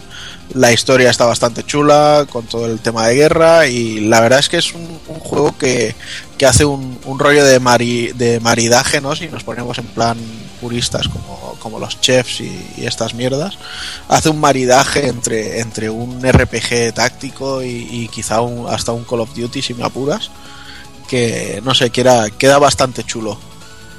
Yo lo que quiero lo que quiero comentar es que, por ejemplo, en, en Steam está, eh, está también para descargar desde hace tiempo y no sé si la calidad gráfica ya era, supongo que sí ya sería superior a la versión de, de Play 3. Sí, sí, Sí, sí, sí, de está hecho tirada el, en- sí, eso. Yo lo tengo. el, el remaster que ha llegado a PlayStation 4 es básicamente el, el que hay en Steam, o sea, no Sí. hay más. Va a 60 frames, a Se 1080 nota. Y, poco más. Exacto, se nota con, con respecto a Play La 3. fluidez. claro. ujú. El de Steam salió no hace ni un año y en Play 3 fue uno de, de la primera jornada. Recuerdo que no tenía ni trofeos. Mm, Bueno, yo lo tengo en Play 3 y me lo compro ahora. A ver si ahí le doy un poquito más de caña. Me pasó las que no me pasaba, que era que habían misiones bastante jodidas y largas. Sí, Sí, sí, no, ya llegaba un momento que. que se complica el juego. Sí, el, sí. juego el juego que es completísimo a nivel de opciones de, bueno de personalizar tu tanque, el tanque que puedes llevar, que llevas una unidad pesada, de bueno de hacerte tu cuadrilla, tu equipo de, soldados, que también pueden mejorar sus armas, sus características, eh, entrenarlos y subirlos de nivel con la experiencia que vas ganando. Es un juego completísimo y luego a nivel artístico, como ha comentado Juanan, es, es brutal. A nivel sonoro también, que está Hitoshi Sakimoto detrás de la banda sonora y el trabajo para mí es, eh, es simplemente espectacular. Recordar también que hay una serie de anime basada en el juego, buena. también está, está bastante chula. Y bueno, pues lo que ha dicho Juanan, que por 20 euros no te lo puedes perder porque creo que es el último el último gran juego de la de Sega Sega, firmado por Sega, porque bueno, había mucha gente también aquí detrás de, de- del equipo de, del Skies of Arcadia. Sí, como buena cameo. muestra son como buena muestra son dos personajes, Vice y, y Aika que salen en que salen como soldados. Los Yakuza. 20 euros, tío, es un buen precio para un remaster como este.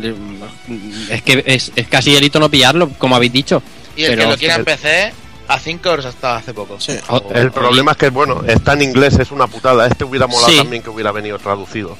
Pero- Porque la historia también es bastante chula, con lo de la guerra y todo esto, hay bastantes cosillas que están que están muy bien. Además toca temas como racismo y esto que, que a mí me molan mucho, que, que están muy bien implementados dentro del juego y, personajes, sobre todo me gusta el carisma de los personajes, incluso los enemigos me llegan a gustar más que algunos protagonistas.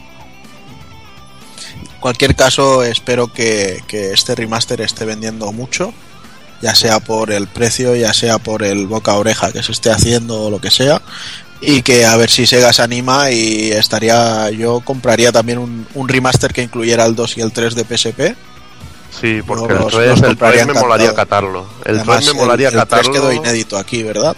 quedó inédito y además la historia mm, que vi yo los ovas de la serie de anime prometía mucho porque era como un grupo de mercenarios que iba aparte, iba por su cuenta en la guerra y estaba muy chulo porque el rollo del segundo era un rollo escuela militar y vamos a hacer misiones y el del tercero con el rollo mercenarios y esto se veía la historia mucho más chula y sobre todo los personajes principales, mucho más guapos que los de la segunda parte. Y luego, pues, sobre todo, hay, hay que recalcar que la versión japonesa de este remaster venía con una demo del, del nuevo Valkyria, que es más un RPG de, de los de Sí. siempre y desarrollado por Mediavisión, que son los creadores de Wild Arms, entre otros. Mm. Y aquí esa demo se ha caído, pero espero que, que eso, que esté vendiendo bien la cosa y que, y que se planteen ese, ese nuevo Valkyria traerlo. también traerlo para aquí, porque también tiene muy buena pinta. Tiene que estar vendiendo bien porque los primeros días que yo intenté comprarlo del Amazon estaba agotado. Mm. Y luego, luego sí que estuvo ya disponible. Que 20 euros, tío. Es que yo, lo, yo- yo creo que yo creo que fueron prudentes, hicieron una, una tirada inicial pequeñita Sí, seguramente. y luego viendo la demanda pues se- se animaron con más. Mm. Pero bueno, en cualquier caso es un juego que, como ya hemos dicho, para mí es casi obligatorio tenerlo y jugarlo. Venga, pues vamos con el siguiente, Evil. El día 20, el Fire Emblem Fates. Ya ves, bueno, tenía yo una gana, lo que me costó conseguir la, la edición especial, gracias a ti sobre todo, que me lo pudiste guardar en, en Amazon, no veas, fue una auténtica epopeya. Lo que pasa es que, bueno, eh, vamos a empezar por lo malo de este juego, que es que Nintendo, no me jodas, no me vendas este juego como un puto Pokémon, tío. No me lo vendas en tres partes, tío. Este juego merece estar como está en la edición especial.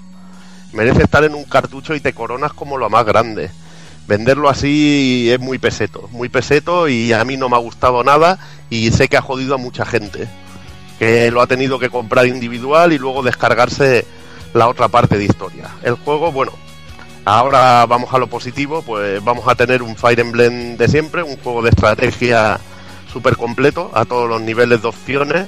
Chungo como un demonio en el modo difícil, ¿verdad, ¿verdad Juanan? en el modo chungo que la Sí. verdad que lo llegan a poner imposible.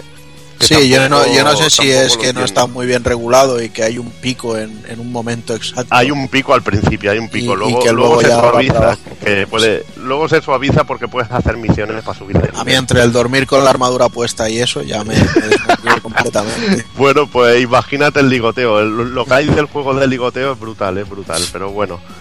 Decir que tiene que tiene tres historias. En una, bueno, podemos tomar uno de los bandos, eh, ir con el bando así, como dijéramos, oriental, con Josido, irnos con el Imperio de Nor o irnos por nuestra cuenta en, nuestro propio, haciendo nuestra propia, bueno, lo que sería nuestra propia historia sin, sin decantarnos por un bando o el otro. Cambian los personajes, cambia la historia, te cambian las batallas y la verdad que está muy completo a nivel de personajes y, y nivel de historia en ese aspecto.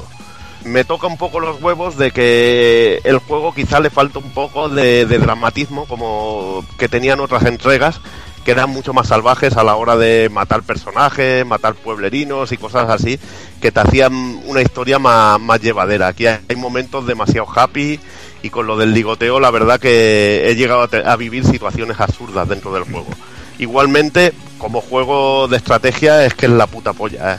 Es que tiene, tiene opciones y cosas para mil cosas. ¿eh? Tiene mil millones de, de posibilidades. Y lo que me encanta sobre todo es, la evolución de los personajes. El cogerlos y llegar al nivel 10, encontrar una, un emblema para poderlo subir de categoría y todo eso me, me vuelve loco y además que está muy conseguido. Las animaciones y nuevos poderes, la verdad que es muy, muy interesante. Están bien los combates, esta vez los personajes tienen pies, ya se dieron cuenta de hasta dónde podían llegar y la verdad que, que muy contento con Fire Emblem Fates, salvo por el rollo de cómo, de cómo han sacado el juego y de que muchos no lo van a gozar de, de la manera que, por ejemplo, lo estoy gozando yo, al no tener las tres historias disponibles desde inicio, porque la verdad es que son horas y horas de vicio para, para pegarte. Y bueno, aquí me apunta son chama también censura, pero bueno, la verdad que a mí por ver una tetilla o dos no me, no me va a matar, no me voy a dejar de jugar a Fire Emblem, la verdad. Sí, no, a mí esas gilipolleces también me, a veces me, me tocan mucho la moral, o sea, eh, tanto las feminazis que se quejan de tonterías como los, los guarronazis que, uy, es que aquí se, te- se tenía, que ver se tenía que ver un escote y le han puesto una camiseta.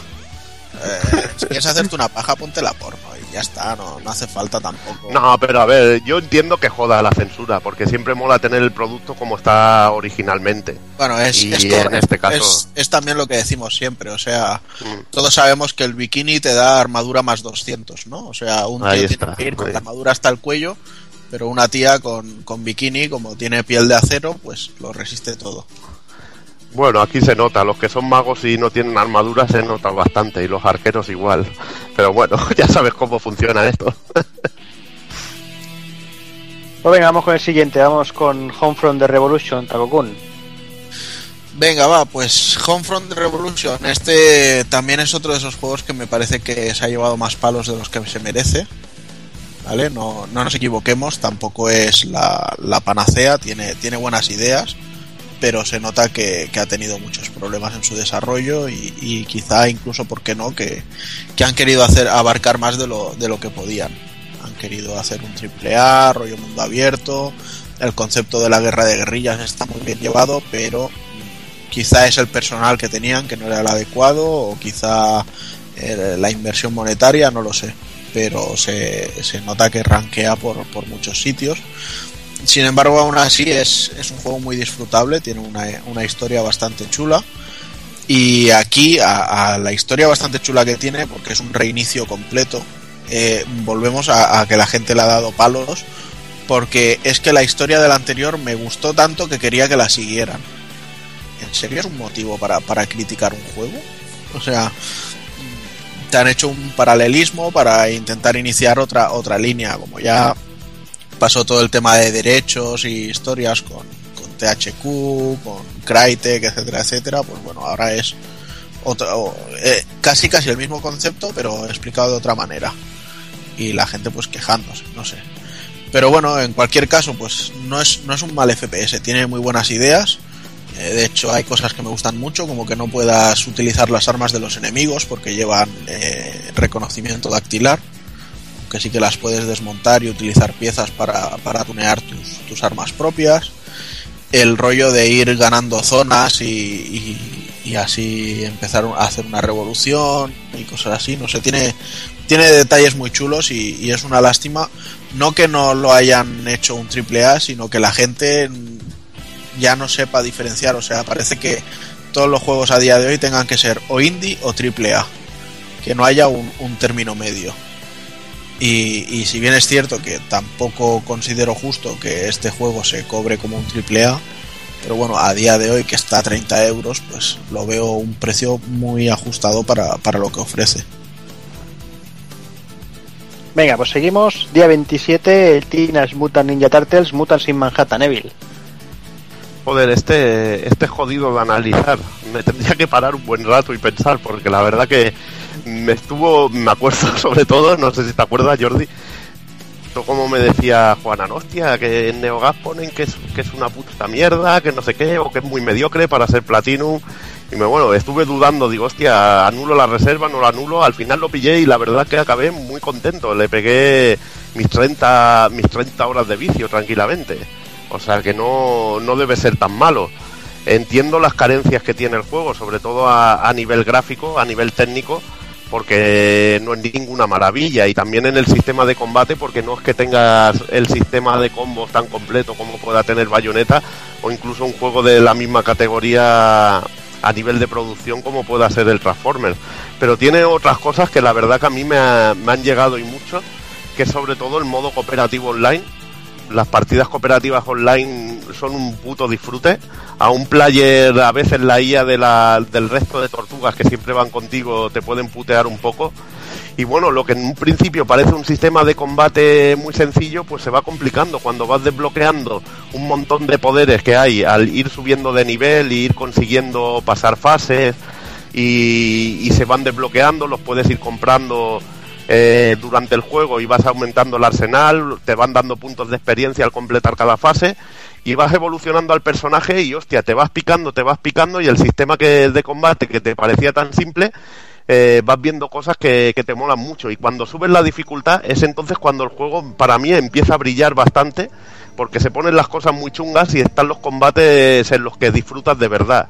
Luego en cuanto a las misiones en sí, eh, yo creo que el planteamiento a mucha gente le hubiera gustado un tira para adelante pasillero, como bueno, si no se hubieran quejado, hostia, el juego es pasillero, les hubiera gustado un tira para adelante, un beaten up en el que fueras pasando la fase directamente y no en este caso como lo han montado en este juego que es un rollete un poco al que haya jugado a, al Anarchy Reigns de que tienes un mapeado así amplio en cada fase y vas cogiendo una serie de misiones que en este caso son random y pueden ser de distinto tipo. Hay algunas que son una auténtica locura, como perseguir a un tío que ha robado dinero y tonterías así, o defender un camión de, pizza de oleadas de enemigos que van saliendo, pero bueno, Creo que donde el juego brilla, sobre todo, es en los enfrentamientos con los jefes finales, que son jefes clásicos de, de las tortugas ninja, eh, porque son enfrentamientos la mar de divertidos, son chungos, y puede haber un momento en que te puedan aparecer dos jefes a la vez si haces las cosas bien, y la realmente y realmente es muy desafiante y, los disfruta muchísimo, y sobre todo ganan en intensidad llegando al final, que creo que los dos últimos combates eh, que no voy a decir contra, bueno, ya te lo pone el juego contra quién son, pero de la manera no voy a explicar nada para no spoilear a nadie. Son realmente muy divertidos y cogen elementos de, de Bayonetta, de Metal Gear Rising y de otros juegos de Platinum y te los meten allí y la verdad que está muy bien. Lo malo del juego, la repetición de fases, de que no tiene una banda sonora tan chula, por ejemplo, como el Transformers, que era mucho más rockera y estaba mucho mejor, y que no tiene un planteamiento tan directo, por ejemplo, como Transformers. Es un juego que de otro tipo, que disfrutas un poco farmeando experiencia, consiguiendo poderes y, y jugando mucho. Y, en definitiva, lo importante es que te divierta. A mí los 40 euros que, he pagado por el juego los he amortizado con creces y lo recomiendo sobre todo al que sea fan extremo de, las tortugas y el que disfrute los juegos de acción. Ya digo, el cooperativo online es, una puta pasada y los enemigos finales merecen la pena disfrutarlos y darles caña. Para mí muy divertido. Pero quizás una de las cosas que le faltan es el cooperativo local, ¿no? Sí, cooperativo local, pero ahora ¿con quién te juntas tú para jugar, tío? ya. Eh, bueno, a mí me, inter- me es más interesante que tengas cooperativo online, que para eso pagas el plus o pagas el, el equipo live, tío. Bueno, pero por el tipo de cámara que tiene, el tipo de acción que tiene, para jugar cuatro en una misma pantalla sería un poquito follón. Sí, sería imposible. Nada, lo que a mí, las cosas que me alucinan, la verdad es que, hostia, que no es el Turtles in Time, coño. Yo los últimos juegos que jugué de las tortugas de Konami en 3D me daban cáncer de sida. O sea que este para mí no tenía que hacer mucha cosa para ser mejor y es mucho más, mucho más divertido. Pero bueno, que siendo Platinum podría haber sido una cosa de otro tipo y mucho mejor, pero a mí me ha gustado. Pues vamos, va, vamos con el siguiente, vamos acabando mayo, el día 31 con Dead Island Definitive Edition. Pues vamos allá, la verdad es que poco se puede decir de, de Dead Island que, la gente no sepa ya. Este recopilatorio salió a la venta por 30 pavos y lleva el primer Dead Island, lleva el Dead Island Riptide y lo que no incluye es el infame Escape from Dead Island. Y además le han metido una cosita que se llama Dead Island Retro Revenge que como regalo se puede aceptar pero que no espero que nadie se vaya a comprar el juego por esto. Porque Me es- da mucho miedo es, eso. es- es una básicamente una broma que aunque luego se va complicando y gana en adicción tampoco es para tirar cohetes. Parece pues como si fuera un juego de móvil Eh, en cualquier caso pues decir que este remaster está muy bien trabajado porque han, porteado el juego al, nuevo motor gráfico al, entorno Chrome 5 creo que es el que estaban utilizando con Dying Light mientras que estos de Island salieron con el Chrome 4 y se nota muchísimo, sobre todo en las iluminaciones, eh, se han retrabajado los personajes, eh, muchísima más definición, más volumen en todo, Mm, no sé, o sea, le, le han dado un lavado de cara bestial. Si bien es cierto también que, que técnicamente todo esto está muy bien, eh, han tenido el mismo problema que tuvieron con, con Dying Light, que es que no han sido capaces de ponerlo a 60 frames y entonces pues esto se nota un poquito. Un poquito y bastante. además- Además, hace un blurring ahí raro. Sí, sí, sí, sí, eso te iba a decir, porque lo, lo que nos lo enseñaste ahí en tu casa y era durillo, tío, de ver, ¿eh? Es que no, no suavizaron ni los 30 frames, tío. Sí, es, pri- además veníamos de estar jugando un rato al Overwatch y, y- Sí. y entonces eh, en, en estos cambios tan bruscos de, de un juego a otro se, se nota más. Se notaba muchísimo. Pero bueno, en, cualquier caso, pues eh, tenéis ahí en el recopilatorio por 30 pavos dos juegos bastante largos que os permiten cooperativo eh, online con, con otra peña y tal, machacar zombies y sobre todo lo que a mí siempre me gustó más de Dead es matar zombies de día. O sea, nada de, de tener que tener un juego oscuro por cojones. Y no sé, a mí es, es una saga que me, que me ha molado. eh, En su día lo jugué en 360, me hizo mucha gracia y, me lo he pasado bastante bien rejugándolo. Y bueno, y el, y el Riptide es una continuación directa, es que podríamos considerarlo el mismo juego, porque sigue la historia, así que tenéis ahí una historia de unas 30-40 horas tranquilamente por un precio bastante low cost. Que a mí el Riptide me pareció un poquito abuso porque dependiendo del nivel que acabaras el primer Dead Island, Ujú. empezabas el Riptide y te encontrabas unos zombies demasiado dopados. Sí, sí, pues podías importar el, el personaje. Sí. Entonces sí pasaba esto. Pues venga, vamos a saltar al mes de junio. Vamos a con, con una secuela de un juego que, que casi todo el mundo compró a 9.90 en Zabi. Ahí está. Un- y que solo uno de cada diez se lo desprecintó. Eh, hablamos de, de, Mirror's Edge Catalyst, que bueno, que Hazard ha, jugado. Y creo que Y- también jugó el primero. Sí, bueno, yo jugué el primero, me lo acabé el primero, me gustó el primero. Y bueno, este segundo no es que sea una secuela, me parece que es un reinicio de la saga de estos tan modernos, porque por ejemplo Fate no lleva ni el tatuaje hecho, me parece que lo hace un poquito más avanzado el juego. Eh, desgraciadamente lo empecé a jugar en, en PC con la, con la tarjeta gráfica antigua, la 960.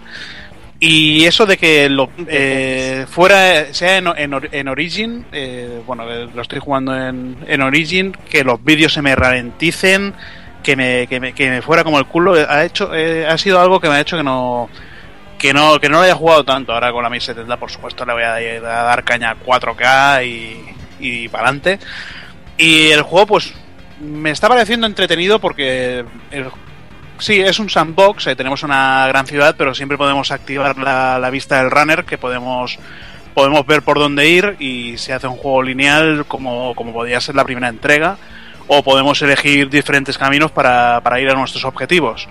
El mapeado es inmenso, te, te, te vienen muchas, eh, muchas cosas para hacer de las que vas a pasar olímpicamente. Pasas por al lado de un tío te dice, oye, oye, Runner, tengo un trabajo para ti. Y dices que te den por culo, yo voy a hacer la misión, a seguir la historia, que es lo que, lo que me interesa. Y nada, eh, vas desbloqueando nuevas técnicas para, para Fate, vas aprendiendo movi- movimientos, eh, vas desblo- desbloqueas el, gancho para, para columpiarte en, algunas zonas, para llegar a, a zonas más altas, eh, algo que le da bastante más variedad a la jugabilidad. El sistema de combos eh, algo más amplio que el primero, tampoco es que sea exageradamente amplio.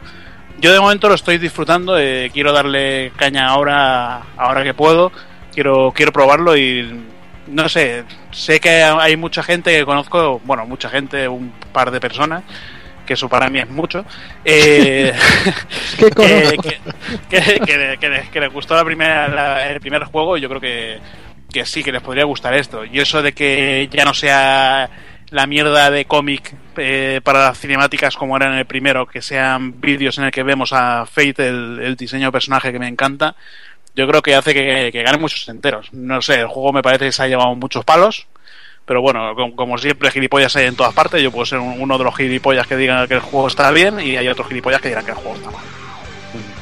Luego volvemos a lo mismo que he dicho al principio. Mirror's Edge tampoco es una es un juego que tuviera un gran éxito en su momento si no fue por el precio. Sí, eh, Y, y es eso, vamos. pues sí. Sí, es que creo que junto a, a dos o tres cosillas más fue de los primeros juegos que bajó de precio en, en, Za- en- en play.com antes que. Sí, sí, que sí. estaba este, el Beowulf y quizá el Conan y alguna cosita más. Mm. Sí, sí. Y por eso, pues mira, es ese juego típico de que tiene todo el mundo en la estantería. Y la mayoría no lo ha jugado, pero bueno. Bueno, yo lo jugué, me ha gustado. También compré el Golden Axe Beast Warrior y ese no lo he jugado, por ejemplo. No, yo el Mirror's Edge también lo jugué en su momento y me, a mí Ah, me bueno. gustó también. Pero vamos, que, que es eso, que me gustó, pero que vamos, que tampoco es la maravilla que lo pintan algunos y ni, ni la mierda que lo pintan otros. Pero, pero lo de siempre. Bueno, pero era un tipo de juego diferente. porque Sí, cansado sí, sí, de, sí, prim- de juegos en primera persona, en tiritos y mierda de esto, pues jugar un juego en primera persona con, con el parkour este, parkour parkour, pues bueno, mira, no estaba, no estaba mal. Mm. Pues venga, va, saltamos un día más y vamos con Atelier Sophie de Alchemist of the Mysterious Book, que nos va a hablar Taco Kundel. Venga, pues eh, vamos con el Atelier. Eh, lo primero que voy a decir es que es un juego que me encanta, ¿vale? Y lo segundo que voy a decir es que volvemos a las injusticias que estoy viendo estos días con, con según qué juegos. O sea, a Star Ocean solo criticamos todo, pero Atelier Sophie es un juego de nicho y Tales of Cestiria es un juego de nicho. Entonces, a ver, eh, es la primera entrega de la saga Atelier que ha salido para PlayStation 4, pero también sale para PlayStation Vita, con lo cual ya os podéis hacer una idea de que técnicamente no va a ser un juego muy para allá. También hay que decir que el cel shading le luce estupendo, sobre todo en personajes, y le queda muy, muy bien implementado, pero bueno, luego a la hora de movimiento, interacciones y demás ya se nota más el, el tema de low cost. Como Atelier no va a sorprender a nadie, o sea, es lo mismo de siempre. Vamos a tener nuestro, nuestro atelier, nuestra tienda de, de, al- de alquimia y ahí vamos a estar haciendo nuestros, nuestros experimentos. Eh, vamos a poder salir a cazar, a recolectar objetos, etcétera, etcétera. Lo único que ya el, tiempo no va a ser un inconveniente, no va a suponer nada. Entonces eh, vamos a jugar más tranquilos. Y lo que sí que ya de por sí el, sistema de alquimia, cuando ya empiezas a hacer cosas, es muy viciante. Ahora le han añadido un- un paso más a, la calidad de los objetos que haces, que se vendría a hacer como si estuvieras jugando al Tetris, pero sin, sin que caigan las fichas, sino que cada ingrediente tiene una forma de típicas de Tetris y lo tienes que ir encajando en una cuadrícula y además si consigues hacer que sea del mismo elemento que unas esferas que van saliendo en, en, el, en la cuadrícula, pues mejor que mejor. Como decía, pues eso, técnicamente no esperéis ninguna maravilla, pero se, se deja ver, luce bonito. Y quizá lo que más me ha decepcionado es el tema de la historia, porque si bien en los ateliers la historia nunca ha sido rollo epiceidad de eh, soy el elegido y tengo que salvar el universo porque sí, al final eh, esto había ido mejorando un poquito, un poquito, un poquito con la saga del, de los primeros ateliers de Play 3 tuvieron algunas entregas bastante chulas. Luego el atelier Scan Logi también tuvo una historia muy guay. Y en este pues es simplemente el, que te encuentras con un libro y el libro es mágico y habla que parece que era de tu abuela que era una gran alquimista. Y entonces si vas aprendiendo muchas fórmulas y las vas apuntando pues el libro va recuperando sus recuerdos entonces, pues eh, te dice que hay un caldero con el que podría ser muchísimo mejor alquimista y que quizás si le ayudas a recuperar su memoria, acaba recordando dónde está ese caldero y, por ahí se va desarrollando la historia. Está para entretenida, para ir avanzando y, también veremos algún que otro personaje de entrega anterior. Pero bueno, es, es, un juego muy, muy divertido. Tiene también el handicap de estar en inglés, un inglés muy sencillote, eso sí y si sois de echarle horas a un RPG este os, os, puede llevar media vida. Así que no sé yo siempre he sido muy afín a esta saga bueno siempre. Desde que dieron el salto a PlayStation 3 porque también tengo los de Play 2 pero no me acabaron de cuajar en su día eh, es, me, me, siento muy afín a esta saga y, y el nuevo que está ya en preparación ya se ve que están trabajando con un motor gráfico nuevo y espero ver los resultados, pero bueno, este no, no me ha dejado en, en, absoluto mal sabor de boca. Me, me, ha agradado bastante. Pues venga, vamos, vamos hasta el día 17 con Grand Kingdom, Evil. Bueno, eh, del mismo director que un juego para PSP que se llamaba Grand Night Historia, que entonces gráficamente los gráficos 2D los hizo los hizo Vanillaware y lucía espectacular. Nos llega Grand Kingdom para, para Vita, se ha cambiado a los diseñadores gráficos, pero se mantiene el, el director del juego y la verdad que luce un arte que, que, tampoco está nada mal y luce muy bien en HD. Yo he probado la, la versión de Vita y la verdad que un juego la mar de interesante, que nos pone en la piel de un grupo de mercenarios que son contratados por, por cuatro reinos en un continente que quieren dominarlo, nos iremos, iremos creciendo en fama y, y, bueno, podremos añadir más mercenarios a nuestra cuadrilla. Y lo que me gusta mucho es, son sobre todo los combates, eh, que son una mezcla de estrategia y acción. Y haremos cosas, bueno, haremos lo que son movimientos estratégicos en un plano 2D, pero todo lo que es ataques y todo esto se hace en estilo combo o usando usando técnicas en las que tú tienes que, bueno, por ejemplo, por, si llevas un arquero, aparece un punto de mira en cierto punto y tienes que ir acertando en ese punto para que impacten tus ataques y bueno, esa mezcla pues se hace interesante. Y me, y me gusta sobre todo mucho de que los escenarios están representados como si fuera un tablero de, de juego de rol en el que vamos moviendo una ficha, en que cada movimiento va gastando una cantidad de tiempo y bueno, nos vamos encontrando tesoros o un obstáculo en que tenemos que gastar puntos especiales para poder superarlo de, de alguna manera y bueno, es lo, es lo que te recuerda, una partida de rol en la que van saliendo enemigos, peligros y te van dando distintas misiones como proteger un, un fuerte o atacar y eliminar un grupo de enemigos.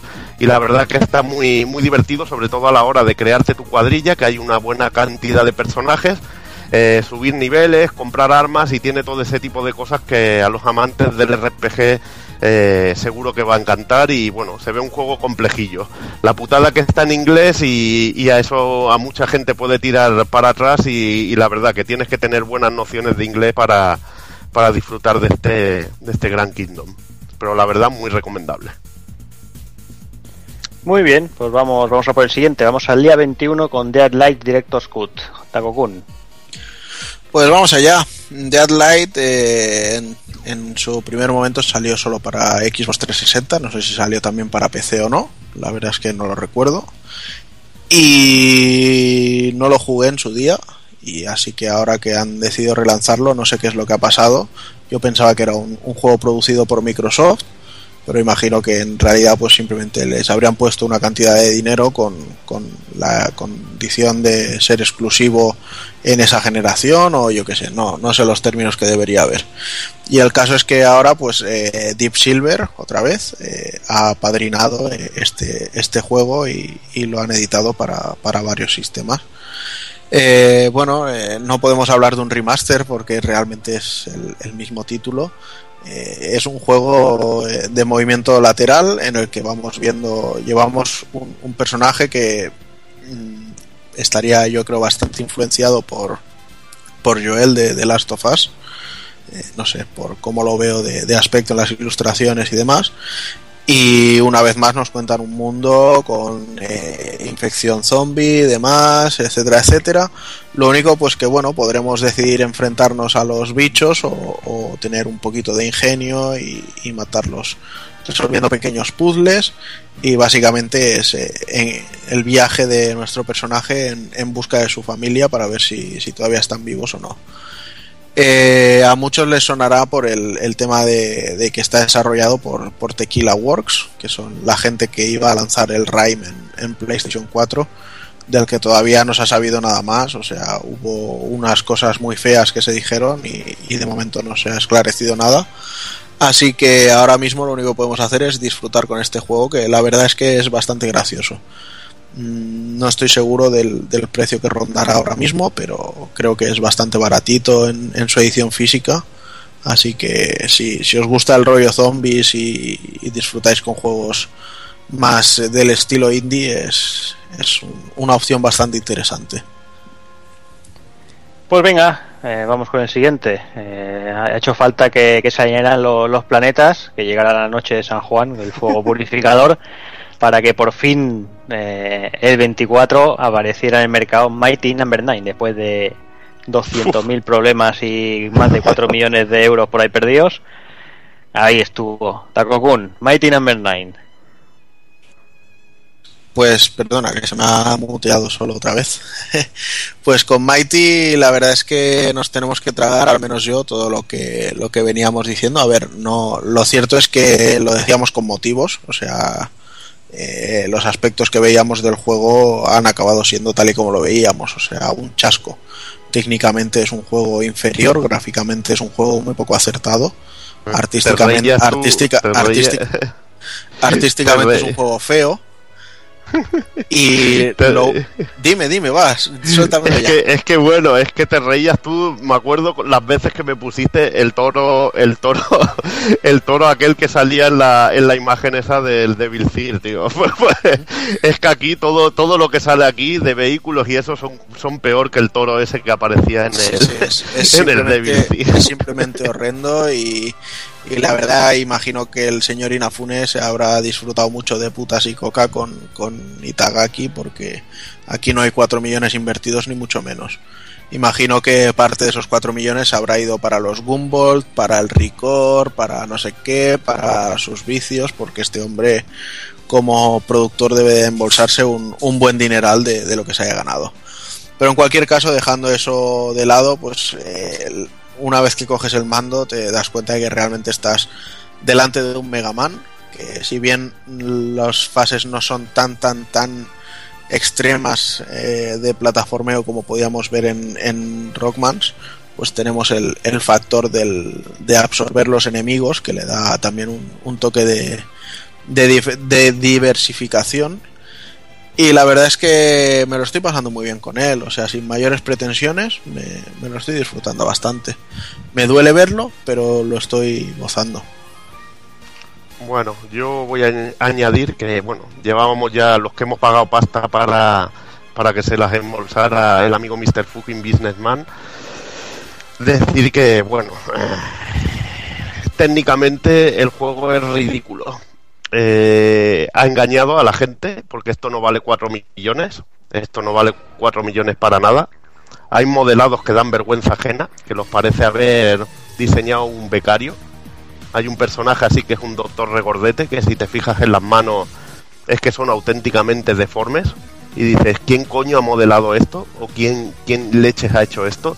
Realmente es indigno para costar ese dinero, sobre todo viendo otras cosas que ha hecho esta compañía, o que, es la que misma que está desarrollando el Blue Stainet, que tiene muchísima mejor pinta que este Mighty, Num- Mighty Number 9. Eh, cosas aparte del timo, lo que ha dicho Juanan, que el juego es muy jugable, es muy divertido y lo que me ha gustado sobre todo de este Mighty es la sensación de reto que tiene. Que es un juego en que ha habido escenarios en que me han matado y he tenido que continuar desde el principio, cosa que no había hecho en ningún plataforma desde hacía siglos. Y la verdad que eso me ha molado. He disfrutado con las muertes ahí, tope de cabronas, de, de decir, hostia, me tengo que aprender la fase o aquí me van a ventilar las vidas, pero van a salir volando. Llegar a un jefe final y que no te lo mates a la primera, eso también me ha gustado. Pero bueno, mm, eso no esconde las grandes carencias del juego, de que no enseña nada que no hayamos visto antes y de que técnicamente es un desastre. ¿eh? Esto no puede costar 4 millones y le debería dar vergüenza a este señor que se, debe, se lo debe estar pasando muy bien, pero del que creo que su prestigio y su carrera ha quedado bastante dañado tras el lanzamiento de este título. Que Es lo que hay, ¿no? que- sí, hay que decirlo. La versión física no está nada mal, que viene con su librillo de ilustraciones, los DLCs y todo esto. En Play 4 incluso con el Crossbuy para jugar en Play 3 y en la futura versión si sale de, de Vita. Pero bueno, el tío dijo, bueno, al menos ha salido, ¿no? Pues eso, así nos hacen las cosas. Estando a 4 millones, tienes que hacer una cosa bien hecha, con cara y ojos, y esto no tiene cara y ojos.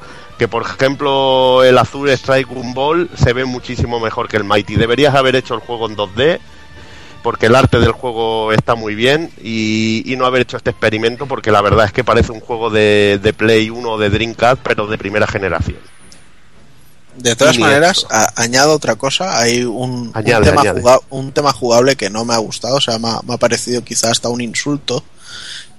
Y es que, bueno, todos sabemos que en los Mega Man hay un arma específica para cada tipo de enemigo. o sea. Enemigo, para sí. cada jefe final. Bueno, pues en este juego eh, parece que han pensado que somos demasiado imbéciles y no nos íbamos a dar cuenta.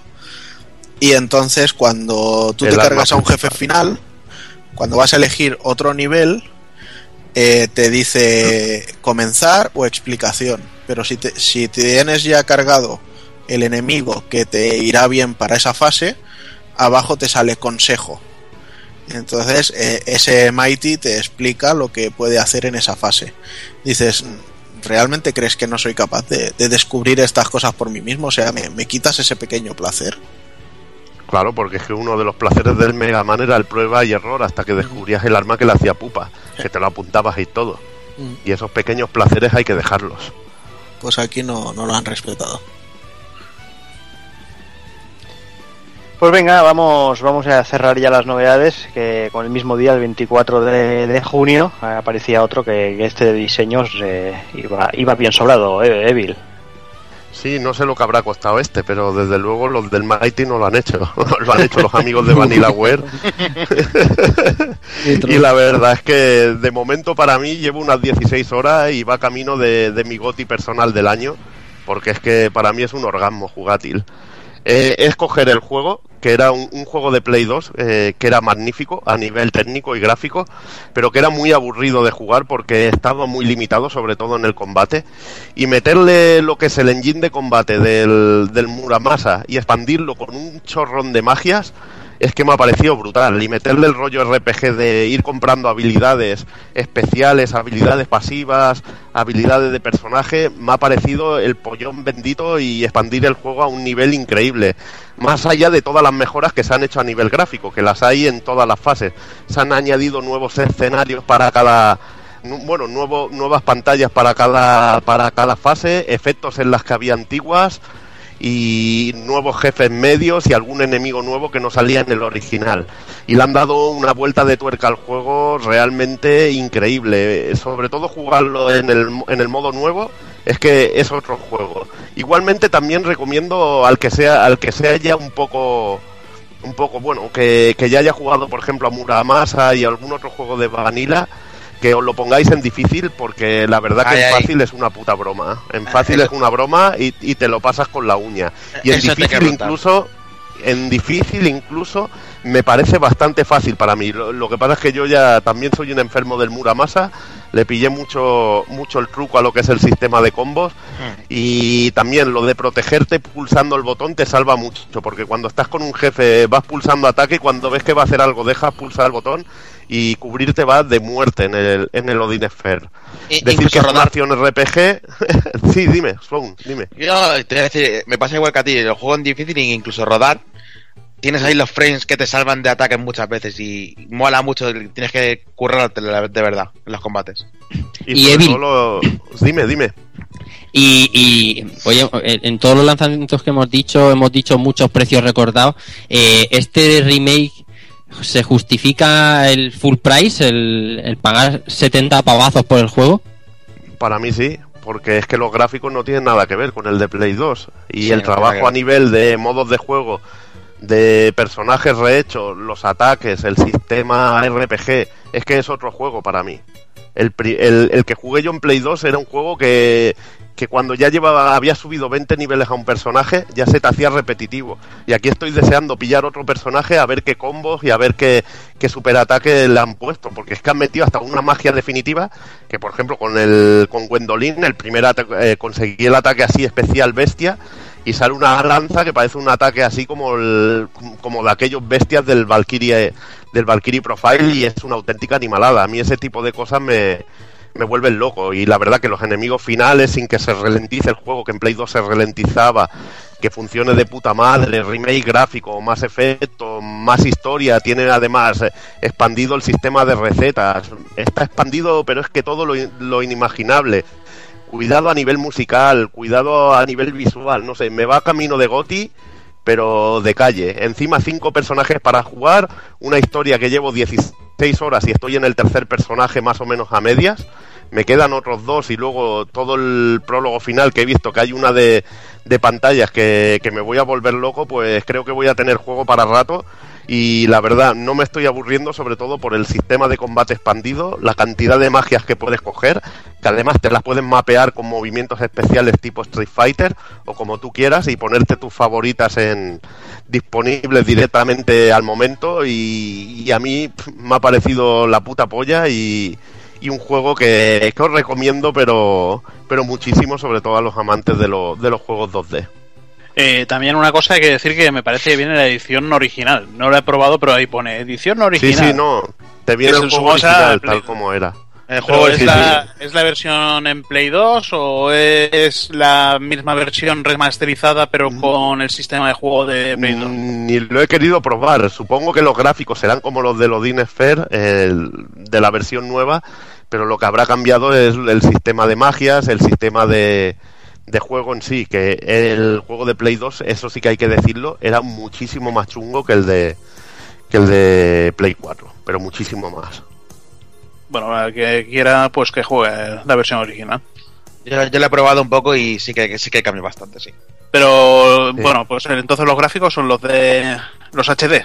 No, los gráficos Sí, de la sí. original, la que te viene, son las que te vienen con los, igual que en Play 2, tal cual está. Vale, vale, vale.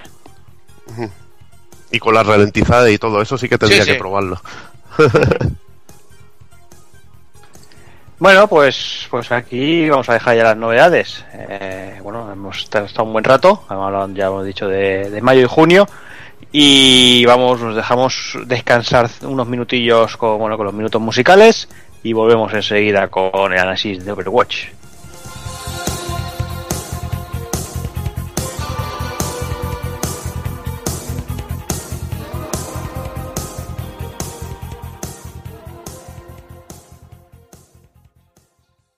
Y en los minutos musicales de hoy tenemos este temazo de Alone in the Dark. Who am I?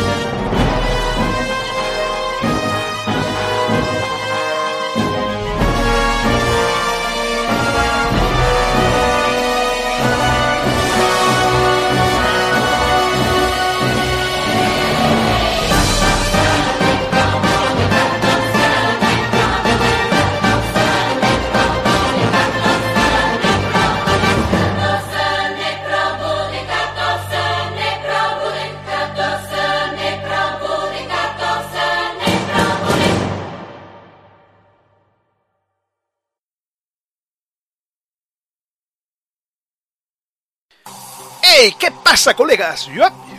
Bienvenidos a mi concierto en Numbani. Estamos aquí para quemar la pista y acompañar la carga. ¿Qué tal, Reinhardt? Saludos. Luego te pongo unos minutos musicales de los buenos. A mí me gustan los clásicos como Retropool Podcast. Venga, vamos a darle caña y acompañar la carga toda hostia. ¡Cuidado, Lucio! ¡Ah! Maldita sea, volvemos al ataque. ¡A sanarse! ¡No os lo perdáis que estoy a tope! ¡Ah! Dejad de marear la perdiz y empezad el análisis. ¡A mover el esqueleto! ¡Ah! Bah, no lo hemos logrado, pero siempre nos quedará el Pool Podcast.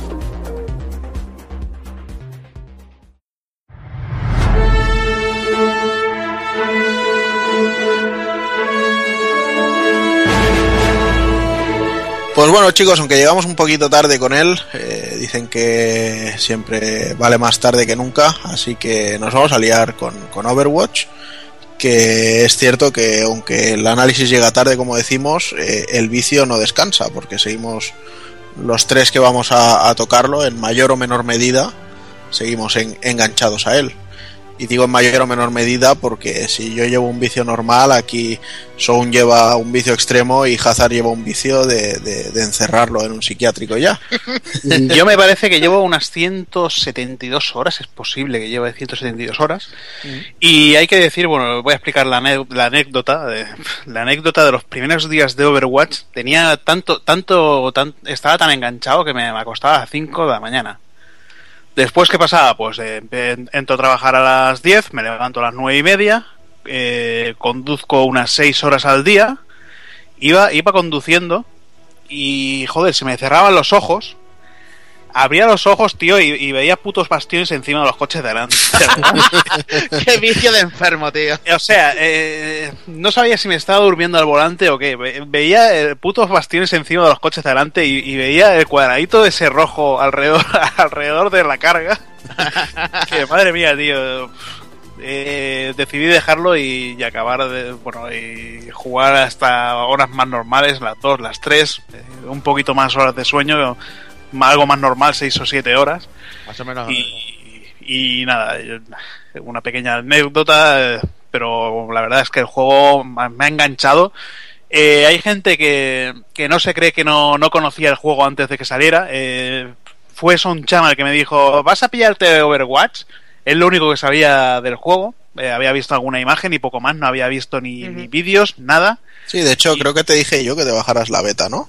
La Sí, estaba sí. bajando yo y te dije, bájala y hacemos algún vídeo. Sí, me bajé la, me bajé la beta, me enganché y nada, tíos. Eh, ya ha sido esperar a que saliera el juego y un no parar. Cada, cada día jugando, cada día somos más en PC que tenemos un equipillo, cada día vamos perdiendo más porque yo todavía no estoy acostumbrando a... No me, bueno, ya hablaremos un poquito de- control, no me acostumbro al control de PC, que son la- las teclas. Yo juego en modo con mando. Y claro, jugar en PC con mando, con toda la gente con, con ratón, con mejor puntería, pues bueno, pues eh, algo, algo se nota. Ya poco a poco, pues ya, ya iremos aprendiendo. Pues la verdad, Hazard, es que esta anécdota que nos cuentas me, me viene como anillo al dedo porque quería hablar un poquito de Blizzard. Y la verdad es que son conocidos por, por dos cosas principalmente. Por ser una fábrica de cagar billetes y, y por crear ob- reales obsesiones para la gente. O sea, mm, solo hay que ir mencionando juegos de ellos. Diablo. Todos sabemos eh, que la, gente que se ha pasado fines de semana enteros sin dormir, en plan jugando al, al Diablo. Eh, tenemos eh, StarCraft, o sea, ¿quién, quién no ha visto partidas de coreanos de estos que... que- Competitivas. competitivas a, a más no poder, o sea, que, que ni siquiera se ve el ratón de cómo lo tienen de, de aprendido al dedillo. De hecho, el, el cuñado de, de Zerosid, eh, la primera vez que lo vi, estaba en, en rollo competitivo de StarCraft y a día de hoy me consta que de vez en cuando sigue refrescando un poco, pero, pero de, que son unos juegos que, que se hacen obsesivos. Y para obsesivo World of Warcraft, por ejemplo, que hay hasta clínicas de desintoxicación, o sea... En China. en China, Es que, es que, es que, ¿qué, qué coño tiene esta compañía? Es que no, realmente no podemos decirlo de otras. Podemos, Eh. podemos hablar de grandes juegos, pero, pero no podemos hablar de, de estos factores tan, tan bestias. Yo creo que sobre todo es el componente de fácil de aprender, o sea, que tiene una entrada fácil y luego un poco más duro de masterizar el juego. Entonces, ya cuando estás dentro, quieres seguir mejorando y te, y te enganchas. Es como una rueda y ya no puedes parar cuando estás dentro. Sí, pero eh, estoy de acuerdo en que alguna vez puedes dar con la fórmula y, y tener un juego adictivo. O sea, Sí. realmente en cuanto a mecánicas y cosas así, hay muchos juegos similares o incluso hasta mejores. Sí. Sí, Pero tienes un Diablo que es un RPG, tienes un StarCraft que es un RTS, tienes un World of Warcraft también un RPG masivo, eh, Hearthstone que es de cartas y este que es un FPS rollo competitivo. O sea, tienes juegos completamente dispares, pero todos tienen el mismo denominador común que es enganche, enfermedad y, y- y muchísimo vicio. sí, sí, sí. Entonces, no sé, yo creo que, que Blizzard se, se merece realmente un, un gran reconocimiento, que de hecho lo tiene, porque su público es muy fiel Sí, sí. y, y además eh, estoy seguro de que no hay un juego que salga de Blizzard que los jugones de la propia Blizzard no, no lo pillen, aunque solo sea por, por apoyar a su compañía. Bueno, y hay que tener también en cuenta que, que anunciaron otro juego que se llamaba Titán, Y eh, lo vieron tan poco posible de, de éxito que lo que bueno que cancelaron el proyecto y anunciaron eh, Overwatch. Sí, de las cenizas de ese juego nació Overwatch, de hecho. Bueno, dicen, no, yo no lo creo porque Dicen, lo según- ves, lo ves Bueno, y es ti- que no tiene nada que ver. Pero Titán en teoría tenía que ser el, el sustituto de World of Warcraft. Tenía que ser el digo, RPG no lo- masivo. no. Pero eh, está confirmado por Jeff Kaplan que, por ejemplo, Overwatch iba a ser dentro del proyecto Titan la Mm. policía del juego. Sí, o sea, habrá- habrán reutilizado lo que es todo el, el trasfondo Sí. y cosas así, porque de hecho algo que nos choca viendo que el juego es solo multijugador es que tiene muchísimo trasfondo. Sí, sí. Pero bueno, antes, antes de entrar a, a todo esto, pues seguimos con, con el tema este del, del inicio del desarrollo de Overwatch, que la verdad es que con ello para mí llegó el, el primer jarro de agua fría, porque claro, eh, fue en la época en que todos empezaban a anunciar sus, sus free to play, sus, sus arena competitivas de este estilo y demás. Y claro, veías el Overwatch y, y te anunciaban un personaje y te decían, no, pero que sepáis que solo va a ser online, ¿eh? Y dices, bueno, online, Heroes tal, pues seguirá esta tendencia también de, de juegos free to play. dices, vale. Y luego cuando ya llega un momento que te dicen, no, no, te va a costar 60 pavos. sí, dices, hostia, no sé yo, ¿eh? O sea, o cuidado. Lo veo interesante, pero no sé si como para gastarme la pasta. O sea, como Yo- free to play lo veo guay, pero no sé si me gastaría la pasta. Yo creo que ahí Blizzard falló en la comunicación. Porque veníamos de juegos como Hearthstone, que era free to play, aunque tenga micropagos, y ya la gente creía que esa iba a ser la tendencia de Blizzard. Sí. O sea, sacaron un juego con héroes, rollo eh, League of Legends, y de forma gratuita, que cada personaje te pudiese costar X dinero o cada skin. Y al final salió un juego full price. Ahí creo que Blizzard falló un poco al no, al no comunicar bien. De hecho, yo, yo creo que es que incluso ellos en, en un concepto inicial tenían en mente el, el modelo de free to play Sí, y que conforme iban perfilando el, el final de- del desarrollo vieron el, el potencial que había y decidieron hacerlo hacerlo hacerlo de pago tú imagínate si ya siendo de pago se ha puesto en 9 millones de jugadores en, en prácticamente dos semanas Sí. si hubiera sido un free to play ¿qué, qué habría pasado? Una explosión total. Pero el tema es, eh, ¿hubiera sido mejor free to play o, o tal como, como es ahora? Por ejemplo, eh, sabemos que free to play, pues eh, puede jugar mucha gente, pero cuando te salga un héroe, no todo el mundo tendrá esos héroes porque esos héroes serán de pago. Sí. Eh, ahora, pues bueno, pagamos una cuota, se paga una cuota inicial con unos 60 euros y sabemos que todo el mundo va a tener los héroes porque todos los héroes van a ser gratuitos. Eso sí. Eh, Sí, no sí, sé, no, son yo- dos formas de dos formas diferentes de, formas de verlo. Mm. Claro, no, sí, yo ya te digo, para mí fue solo el, el- el jarro de agua fría del, del primer momento de decir, hostia, pensaba que iba a ser gratis, no, no costar 60 pavos. Y luego, pues bueno, igualmente cuando llegó la beta dije, hostia, pues quizás sí, ¿no? Eh, Quizás sea interesante. Además, yo, una persona que ni me gusta jugar online fuera de un. Street Fighter, ni, ni me atrae especialmente el, el género del FPS. Pero bueno, Overwatch tiene su aquel que vamos a intentar ir viendo durante el, el análisis, que, que todo rejuntado hace un, hace un producto que, que tiene el sello de Blizzard. Tiene el vicio, el enganche y, y- y- y la máquina de hacer billetes. Vale, supongo que este tema lo que nos habla es jugabilidad, ¿no? Sí, Vale, vale, lo digo para no, no comentar nada más de este tema. Y nada. Y bueno, pues eh, para entrar ya en, en materia, eh, Overwatch, como ya hemos dicho, es un, un, FPS en el que haremos equipos de 6 contra 6 y básicamente tendremos eh, muy poquito contenido, todo hay que decirlo, en cuanto a, a variedad de misiones, porque será captura un punto, captura otro, eh, captura tú antes que el enemigo o captura y luego escolta la carga. Sí, pues, híbridos todos, además. Muchas Exacto, veces. o sea, siempre, siempre es lo mismo y en 12 niveles, que, o sea, 12 mapas que al final tampoco es que sean excesivamente grandes y que dices, bueno, es que se me, me puede saber a, co- a poco, no sé. Si es cierto que tienen que llegar actualizaciones gratuitas, pero todavía no llegan y llevamos un par de meses, habrá que, habrá que ver lo que van a tardar porque dijeron que hasta más entrado el verano no, no empezarían a hablarnos de ellas, pero bueno.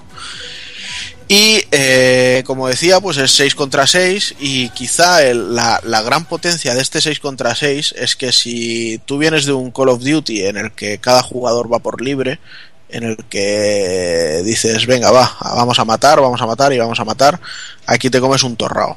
O sea, cada personaje tenemos un- una serie de, tipos de personaje que ya lo veremos luego y tienes que compenetrarte muy bien con, con tu equipo, ¿vale? Si no es a través de charla, pues lo tienes que hacer eh, a través de simplemente ver el tipo de personaje que lleva, el tipo de misión que estás y hacia dónde se mueve para más o menos hacerte una idea de qué es lo que va a hacer e intentar compenetrarte con ellos. Por ejemplo, un, un Reinhardt con un Bastion o, una Mercy con otro tipo de tanque, como por ejemplo eh, no sé. O sea, hay, hay muchas combinaciones diferentes que, que- suelen garantizar un, un determinado éxito y, y hay que empezar a planteárselas ya en el, en el mismo momento. O sea, tú tienes 60 segundos antes de empezar el, el ataque y no son para que estés ahí tocándote los huevos como hace mucha No, gente, que Tienes que están pensarlo bien. saltando y poniendo el graffiti encima de graffiti, graffiti, graffiti todo el rato, sino que es para que empieces a ver el, el grupo con el que estás y, y a moldarse. Igualmente hay que, hay que señalar que el juego tiene un propio un sistema propio interno en el que te indica en qué, qué tiene, qué carencias tiene tu equipo. Para que puedas nivelar un poquito la, la partida. Por ejemplo, si hay muchos personajes de ataque, te, te indicará que necesitarías un personaje de defensa o, o uno de, de apoyo. Sí, esto, esto realmente está muy bien porque Sí. parece mentira, pero, pero es, es absolutamente necesario. Sí, sí. Y yo, de hecho, ha habido veces que, que me ha irritado mucho porque he entrado a hacer una partida, he ido a cogerme mi ninja, o mi Genji, por ejemplo, y cuando ya empieza a entrar gente, ves que Genji, Genji, Genji, dices, a ver, tíos, somos seis Genjis, ¿qué, qué vamos a hacer así? Pues, bueno, claro. esas partidas están, Sí. esas partidas están bien. Nosotros hemos hecho algunas con, con 6 Reinhardt, hemos hecho algunas con 6 Mercy, que eso era Sí. morir y Sí. resucitar todo el rato. Y bueno, pero son partidas de cachondeo que, Sí. que dentro de cada vez en cuando van bien, pero es que hay algunas partidas pues de equipo, tío, que que vale, mu- muchas veces hay gente que va, va a su puta bola, no los ves en toda la puta partida, Por pero desgracia. claro, también hay que tener que también hay que tener en cuenta que igual ellos no te ven a ti en toda la partida porque cuando ellos llegan al punto que tienen que defender, a ti te han matado y cuando tú vuelves a ese punto lo han matado a él. Claro, pero a ver, claro, de ahí ya no pero- puedes hacer un pero tienes que aprender a jugar Claro. Porque, o sea, yo no hablo con nadie, por ejemplo, ¿vale? Yo Sí. juego a mi puta bola. Pero yo cuando me matan y renazco, pues lo primero que hago es ver las flechitas de mis compañeros. Sí, hombre, eso sí. si veo que una está en amarillo y lo van a matar de seguida, pues a veces me espero o me quedo eh, eh, antes de entrar al meollo intentando buscar algún rezagado de los enemigos o lo que sea, hasta que ese compañero que acaba de morir eh, pasen los segundos de, de penalización y vuelva a salir e intentar entrar juntos. Y si son Sí. dos, pues con los dos, porque es que si, si vas siempre como si fueras un burro detrás de una zanahoria, pues a la que te sale un equipo un poco estructurado te comes una mierda. Como te Pero- quedes solo estás perdido. Pero eso también tiene un problema. Porque, por ejemplo, si tú te quedas en la base esperando a que alguien muere, igual no solo ese muere, sino que mueren otros tres o cuatro más. ¿Y qué pasa? Pues te encuentras con que sois cinco en la base, los otros, los otros personajes, los otro- el otro equipo ha avanzado y te empieza a pegar caña no en el punto que, está, que tienes que atacar, sino mucho antes y no te dejan antes. ni entrar. Sí, claro, sí, sí, todo hay que, hay que mirarlo y revisarlo muchísimo, pero precisamente eh, todo ese factor estratégico que en cada momento hay que revisar y, y- y no tener problema en decir, bueno, eh, llevo tres muertes seguidas llevando a Reinhardt, no está funcionando contra este equipo o, con este equipo, voy a cambiar porque creo que nos hace falta esto. Y cambias y, y- y le puedes dar la vuelta al- a, la partida Sí, sí, rápidamente. eso está claro. Sí. De hecho, de hecho, ahí está el factor de las ultimates, que es para muchas veces darle la vuelta a la tortilla y cargarte más de uno para poder seguir avanzando.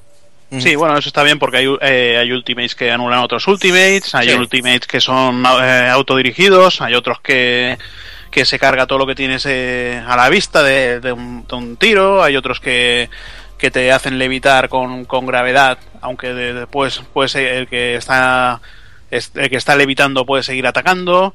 Pero claro, combinas e- ese ulti con el ulti de, por ejemplo, de, de la, de la los de Namei, con el, con el congelas con el hielo, después lanzas una diva, eso está bien, puedes combinar los diferentes diferentes ultimates para pues, para cargarte el, el enemigo a, a todo a todo el equipo enemigo. Sí, esto, esto que dices de, de la Mei con la diva eh, es muy efectivo. También lo he visto hacer con, con Zarya Sí, Zarya y, la, la- y la utilizar a, y utilizar a Farah después. Mm. Es bastante devastador todo. Ah, sí, Y bueno, eh, ya que estamos en ello, el, el tema de ulti, para que a nadie le suena chino, bueno, pues cada, cada uno de nuestros personajes tiene una serie de, de habilidades, que serían dos o incluso tres según el personaje. Y luego, pues aparte tiene la ulti, que sería el, el ataque especial. Y bueno, estas habilidades sumadas al tipo de, de armamento que lleva ese personaje, pues son lo que, lo que lo va a diferenciar del resto. Porque algo que realmente me gusta, que hace que, que no te quedes a la zaga, es que los personajes no suben de nivel. ¿sabes? O sea, en, en una partida todo el mundo vale lo mismo.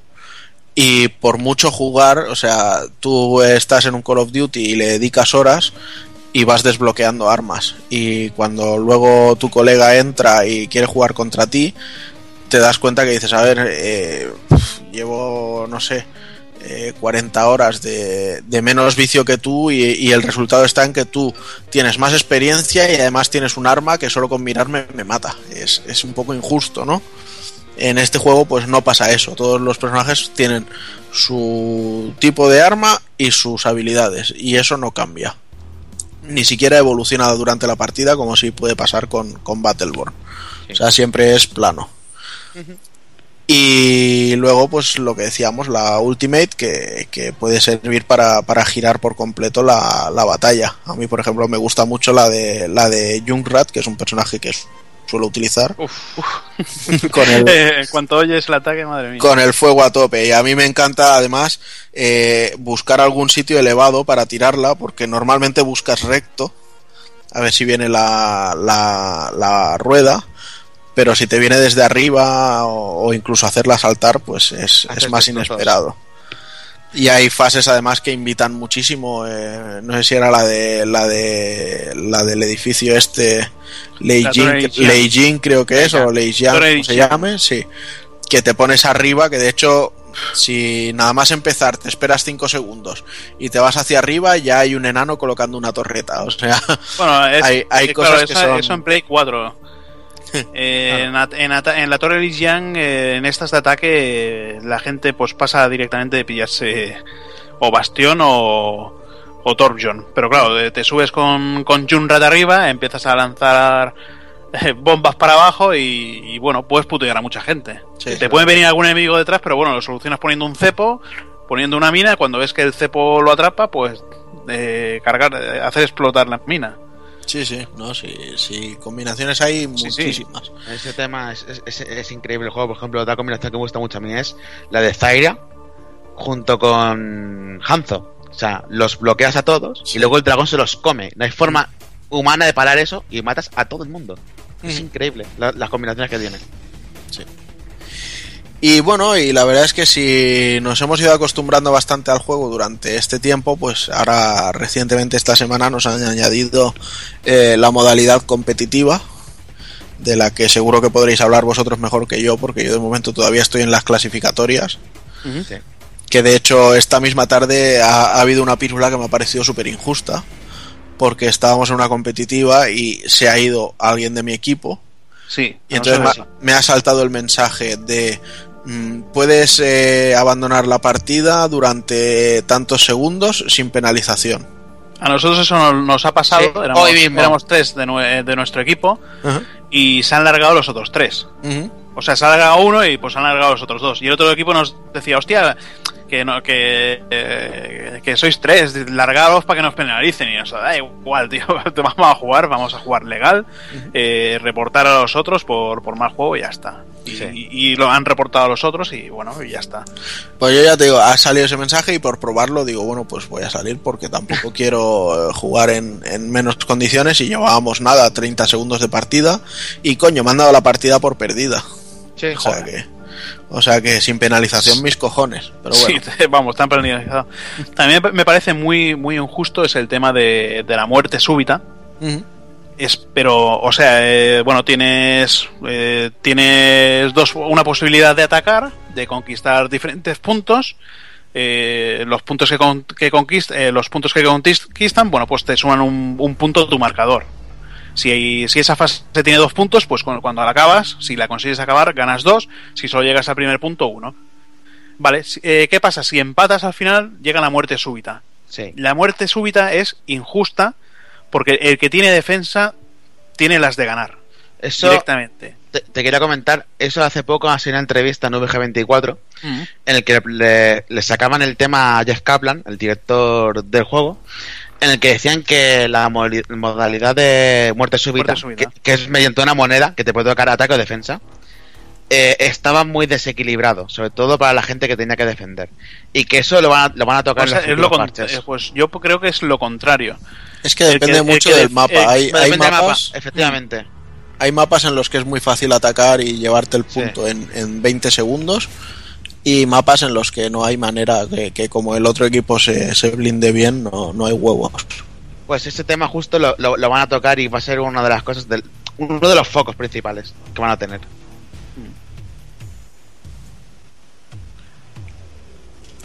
Y no sé si queréis contar un poquito más el, el competitivo de cómo se Sí. diferencia del, del juego normal. Pues ahí entro yo si quieres, Hazard. Entra. Eh, el modo competitivo son 10 partidas de posicionamiento que tienes que jugar.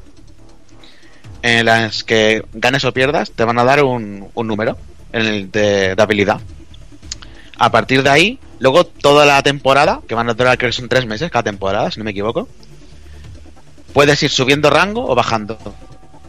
Y la diferencia principal es que duran más las partidas y tienes que tomar, aparte de tomártela más en serio, tienes eso, la muerte súbita, en la que te puede salir bien o mal, eso ya va al azar.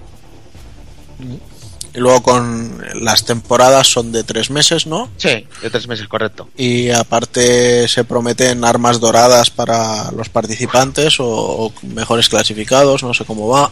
Que, Efectivamente, o sea, o sea- las, armas, las armas doradas es la mayor gilipollez porque te Sí. cuestan 300 puntos de posicionamiento Por cada personaje. por cada, por cada arma. Bueno, aparte de que son armas muy cani ahí doradas, algunas que le quedan bien. Pero claro, 300 puntos de posicionamiento tienes que ganar 300 partidas. Joder. Más Sí, o más o menos, hay que decir que depende de lo que hagas en la partida y es muy difícil porque hay personajes que reciben menos puntos, los curanderos, por ejemplo, están muy mal. Puedes recibir desde un punto hasta tres, si no me equivoco. Claro, que recibas tres puntos es que tienes que haber sido el copón bendito en la- en la partida o sacar más de un punto. Es, es bastante difícil, eso también lo tienen que regular, sobre todo en la parte de los curanderos que son los que más penalizados son en este tema. Bueno, según, ¿no? Porque yo la verdad es que con Mercy no juego, pero tengo entendido que, que se beneficia de, de las muertes que haga eh, la- el personaje al que lleve enchufado. Sí, pero no es, no es por eso, es que es, es el sistema que al tú llevar un personaje de curación directamente te asigna menos puntos. Porque Ah, sí. Vale, vale. Es que Pues como es- no matas, no matas a nadie, pues el sistema debe interpretar eso, que como no matas a nadie, estás más centrado en curar, te da menos puntos. Eso es el problemilla, por ahora. Bueno, pues nada, eh, estamos diciendo mucho que si Zarya, que si Mercy, que si tal y que si cual, pero quizá habría que tocar un poquito los personajes, ¿no? Para si alguien queda todavía por ahí que acaba de salir de, de algún zulo secuestrado o lo que sea y no sepa qué es o de- Overwatch, o de porque, porque como bien decía nuestro amigo Bleed, la verdad es que hay sobrecarga de información de, de Overwatch, en esto sí que coincido con él. Y nada, el juego tiene de momento, porque no sé si luego ampliarán a, a nuevos tipos de, de clases también de personajes o no, pero de momento tenemos cuatro clases de personajes y entre ellas tenemos 21 héroes, si no me equivoco, Sí, sí. ¿vale? Y están divididos, pues como decía, en ataque, defensa, en tanques y apoyo. ¿Vale? En ataque tenemos los personajes que, que deberían servir de, de avanzadilla. Al menos así es como lo interpreto yo, ¿eh? Si, si vosotros los consideráis de otra manera luego, pues me lo... No, No, me lo sí, comentáis. es son, son tal que así, de molestar y avanzar. Exacto, de, de ir eh, retrasando las las defensas enemigas y, y- y ganando líneas como si fuera un partido de rugby. Luego tenemos los personajes de defensa, donde estarían los. Bueno, en, en ataque, lógicamente, tenemos personajes con, con poquita vida, con armas muy contundentes y, que te cogen y te, y te hacen un destrozo rápidamente, pero que también caen muy, muy fácil. De hecho, Genji, Reaper, eh, McCree y demás eh, no pasan de los 200 puntos de vida. No. ¿Quién, quién más teníamos en ataque? Eh, Tracer que tiene 150 es de papel, pero tiene... Sí, pero, es- eh, pero también es el personaje que, que más me irrita a mí. o sea, Ahí. no- No sé, yo la llamo la mosca cojonera. La vamos la mosca cojonera porque es, es el típico personaje de hit tan, tan de golpea y corre. Y luego, bueno, también el Soldado 76, que sería el, el personaje Call of Duty del juego. Sí, totalmente. Pero bueno. Luego en, en defensa tenemos a Bastion, a Hanzo, Jungrat Mei, Torbjorn y Widowmaker. Sí. Y aquí yo veo una diferenciación bastante grande porque Bastion eh, y Torbjorn son personajes de, de posicionarlos en algún lugar estratégico y ponerse en modo torreta y, y hacer las escabechinas que puedan. Eh, Hanzo y Widowmaker pues son los, los francotiradores del juego. De hecho, Hanzo es... Yo Hanzo. creo que el personaje más asqueroso que hay ahora mismo en el juego porque... Sí, Hanzo parece- dispara, una- parece que en vez una de- fle- sí, en vez de- una flecha voleo, ¿no? Sí, y además parece que en vez de flechas sean troncos, ¿no? Sí, que tengan sí, un sí. diámetro inmenso porque, porque te da muy, muy fácil. Luego te lo coges tú y eres un patata con él y dices, pero a ver, ¿cómo este hijo de puta que está disparando a voleo, veo su cámara de muerte de repetición y acaba de matarnos a cuatro con tiros en la cabeza eh, Sí. en un salto? A ver, explícamelo. Pero bueno.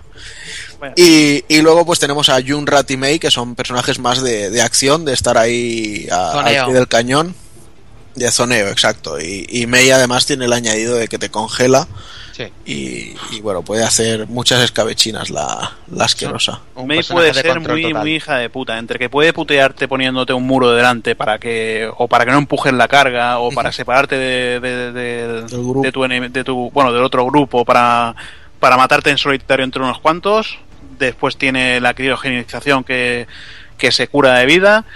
El rayo este que te, te congela, macho, le, le importa una mierda atacarte porque te, te congela enseguida.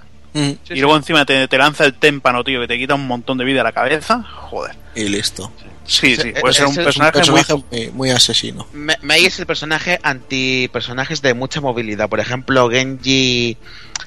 Genji Tracer sufren muchísimo con ella. Mm. Sí, porque además el, el hielo abarca mucho, hace como Sí. todo el, el recorrido desde que sale de la pistola y entonces pilla, pilla más. Sí, sí. Luego, bueno, tenemos la categoría de tanques, donde tenemos a Diva, Reinhardt, Roadhog, Winston y Zarya. Yo, en, Esta en esta categoría debo decir que hay personajes que todavía ni he probado, como Diva o Zarya. Sí. ¿Vale? Winston sí que lo he probado porque me salió obligatorio en, en una partida de esta semanal que, que era jugar con randoms. Y con Roadhog y, y Reinhardt sí que sí que juego más. Reinhardt es el, el personaje que hace de tanque de escudo, que ayuda para, para el movimiento del equipo, para, para avanzar. Eh, Roadhog eh, yo lo veo un, un, un tanque pero muy enfocado a la defensa porque tiene mucha vida y además tiene una, una habilidad que le cura, eh, atrae a los enemigos con el gancho y, y como lo ha- si tienes un poquito de puntería es atraer enemigo y, y pegarle el disparo y matarlo Sí, directamente. sí. Y luego, pues los otros, no sé, Diva veo que la controla mucha gente, pero la verdad es que me parece un personaje bastante mediocre, o sea, su, su disparo no, no tiene casi alcance. Tiene poca Ya. supervivencia, además, el personaje. Bueno, yo lo uso bastante porque eh, entre la, la matriz de defensa, que te pones un escudo delante que, Sí. con el que puedes avanzar a por, a por, a por el enemigo, el disparo, eh, sí, es cierto, de lejos, de lejos no quita mucho, pero si tienes bastante puntería, puedes putear bastante dentro de lo que cabe. Luego el dash que tiene, el- los, los, los eyectores estos que tiene en la espalda, puedes empujar a, a los enemigos, desequilibrarlos y, y machacarlos a disparos. El nerfea esto, bueno, eh, en un principio ves que lanzas el nerfea, ves que todo el mundo sale, sale, sale corriendo. Pero es un ataque que, que al final ves que, que saltando la onda, la onda expansiva que te viene, Sí. eh, que, que lo, lo evitas. Es un- uno de los ataques más, más evitables. No sé, Sí. el personaje me parece divertido porque es, es la típica jugadora de, de juego así, hija de puta, con frases como cuando te estás cargando a alguien que suelte noob, Hace- novato. Hace trampas. Sí, eh, este tío está, está haciendo trampas. Eh, esto está en modo fácil y tiene unas frases que, que con esa voz tan chirriante se te meten en la cabeza y dices, joder, macho, la típica niña rata jugadora de, de juegos de estos que, que da rabia y, y no sé, es lo que me acaba gustando de- de- del personaje, un personaje bastante, bastante divertido. Y luego pasaríamos a tener a Zaira, que es el, el personaje justo de, de, tanque, el, el que es de apoyo, precisamente. Es el personaje de. Tengo que estar detrás de mi equipo, zoneando la carga, pues sobre todo para escoltar, y dándoles escudos, curándome a mí, y justo cuando pueda tener el, el ultimate, lanzarlo para que todo mi equipo aproveche el momento de pillar a todo el equipo rival y matarlos.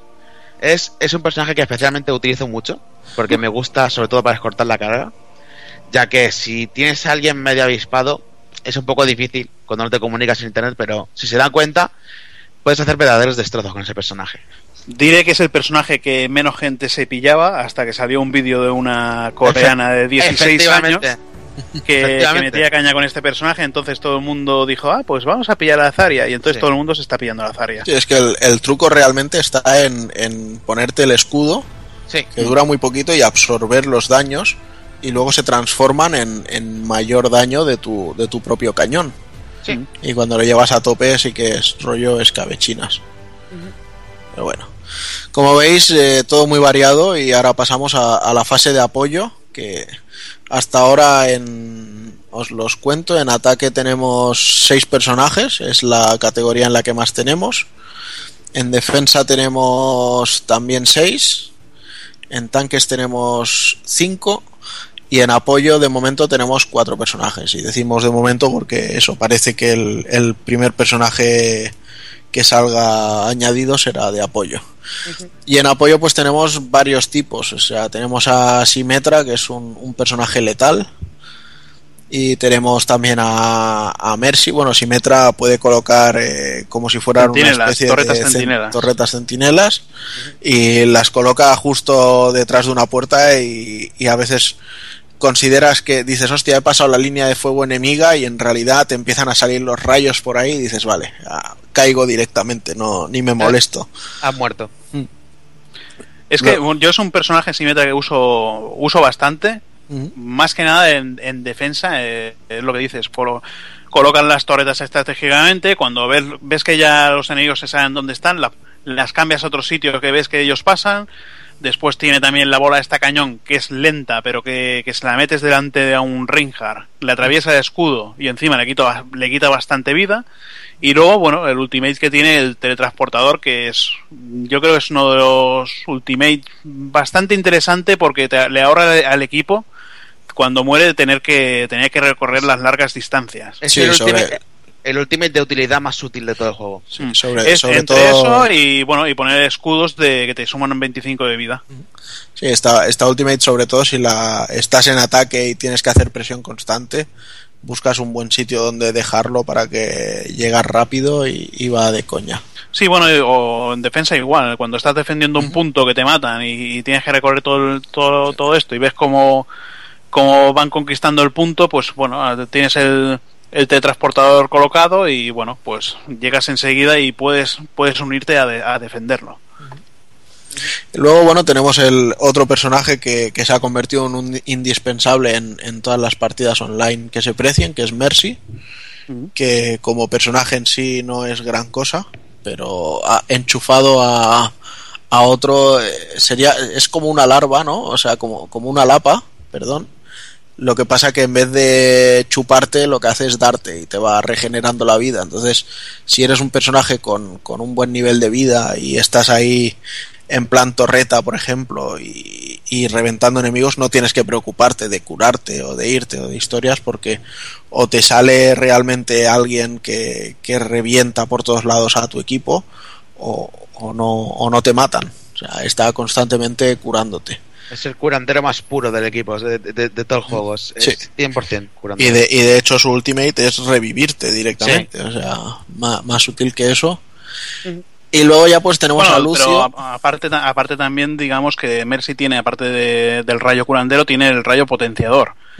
Que si llevas un personaje como, como Soldado 76, te potencia el ataque, o, o a un Roadhog, al cerdo, te, te aumenta el ataque y, o, o, bueno, a un bastión. Bastión, sobre todo. Y, y- y te, te pela enseguida. Tiene eso, te- bueno, tiene también un modo de, de seguimiento del otro personaje para, para poder ir rápidamente hacia el personaje que necesita sanación y, como has dicho, bueno, la resurrección que, que en muchos momentos cuando ves que tu equipo han muerto cuatro personajes, joder, lo resucitas y, Es lapidario y a, darle, a darle caña a todo.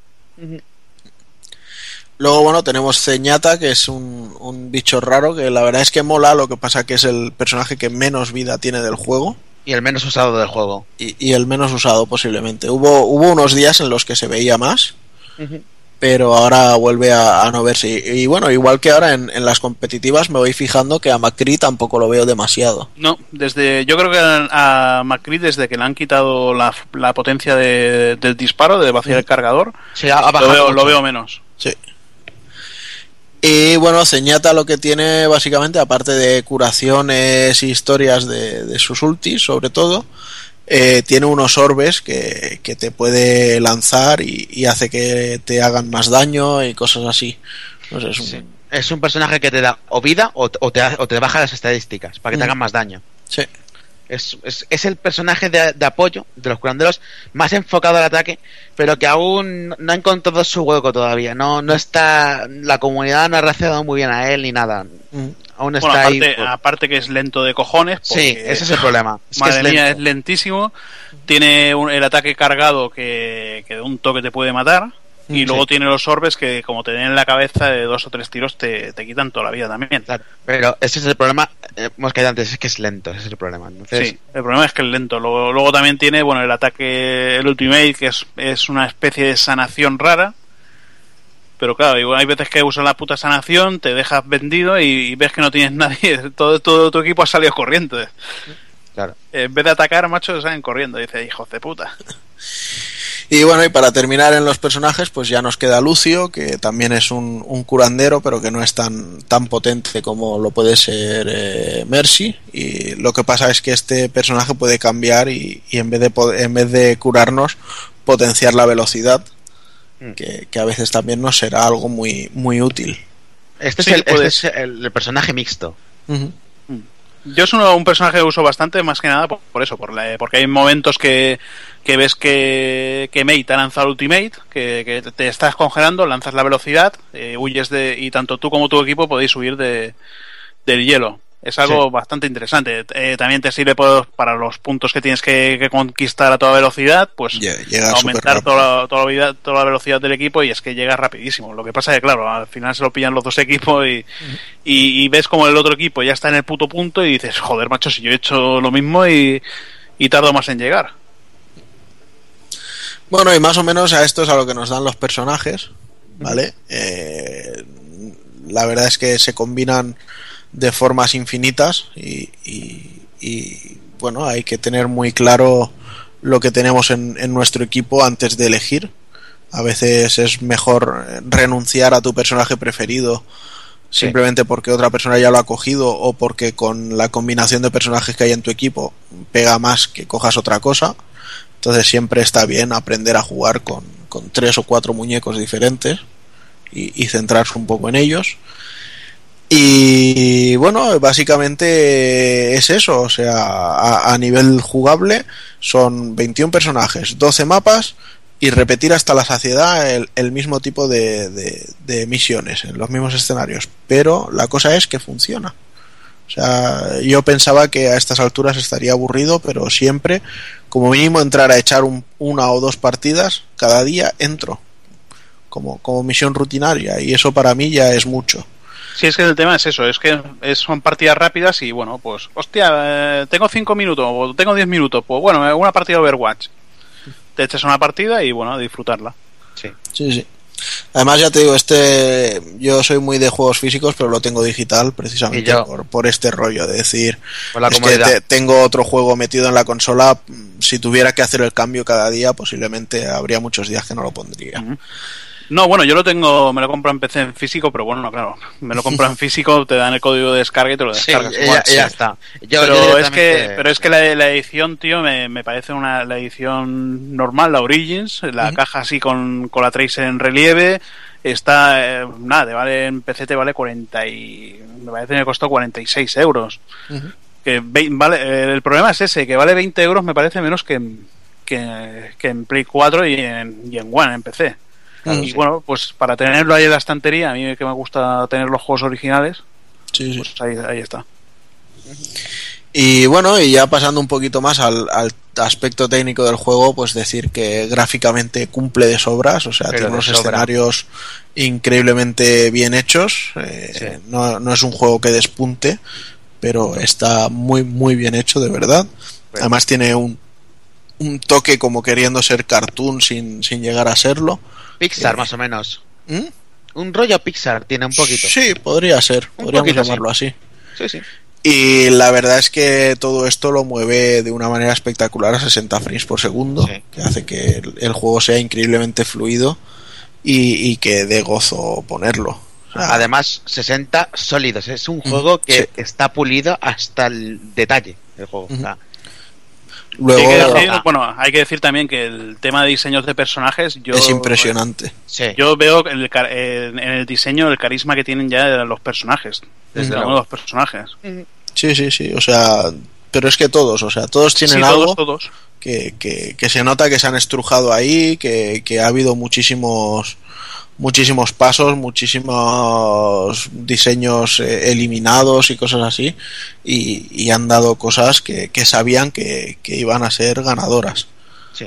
Más son diseños que, que no, no, no te cantan si eres más mayor o más pequeño. Son diseños que están muy bien clavados. Yo Mm. creo que pa- para todos los rangos de edad, o sea, para todo tipo de personas. Y, y que conectas con ellos más o menos. Mm.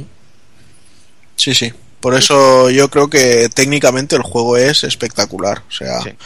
jugablemente sí que le encontramos las carencias de- del contenido, que esperamos que poco a poco vayan, vayan supliendo, pero desde luego técnicamente es, es una delicia y, y ojalá muchos muchas compañías tomaran ejemplo de, de Blizzard en este aspecto de, de cómo cuidar un, un juego. Es, Sí. es un nivel tan enfermizo como el que podemos ver con, con Nintendo con sus, con sus juegos propios.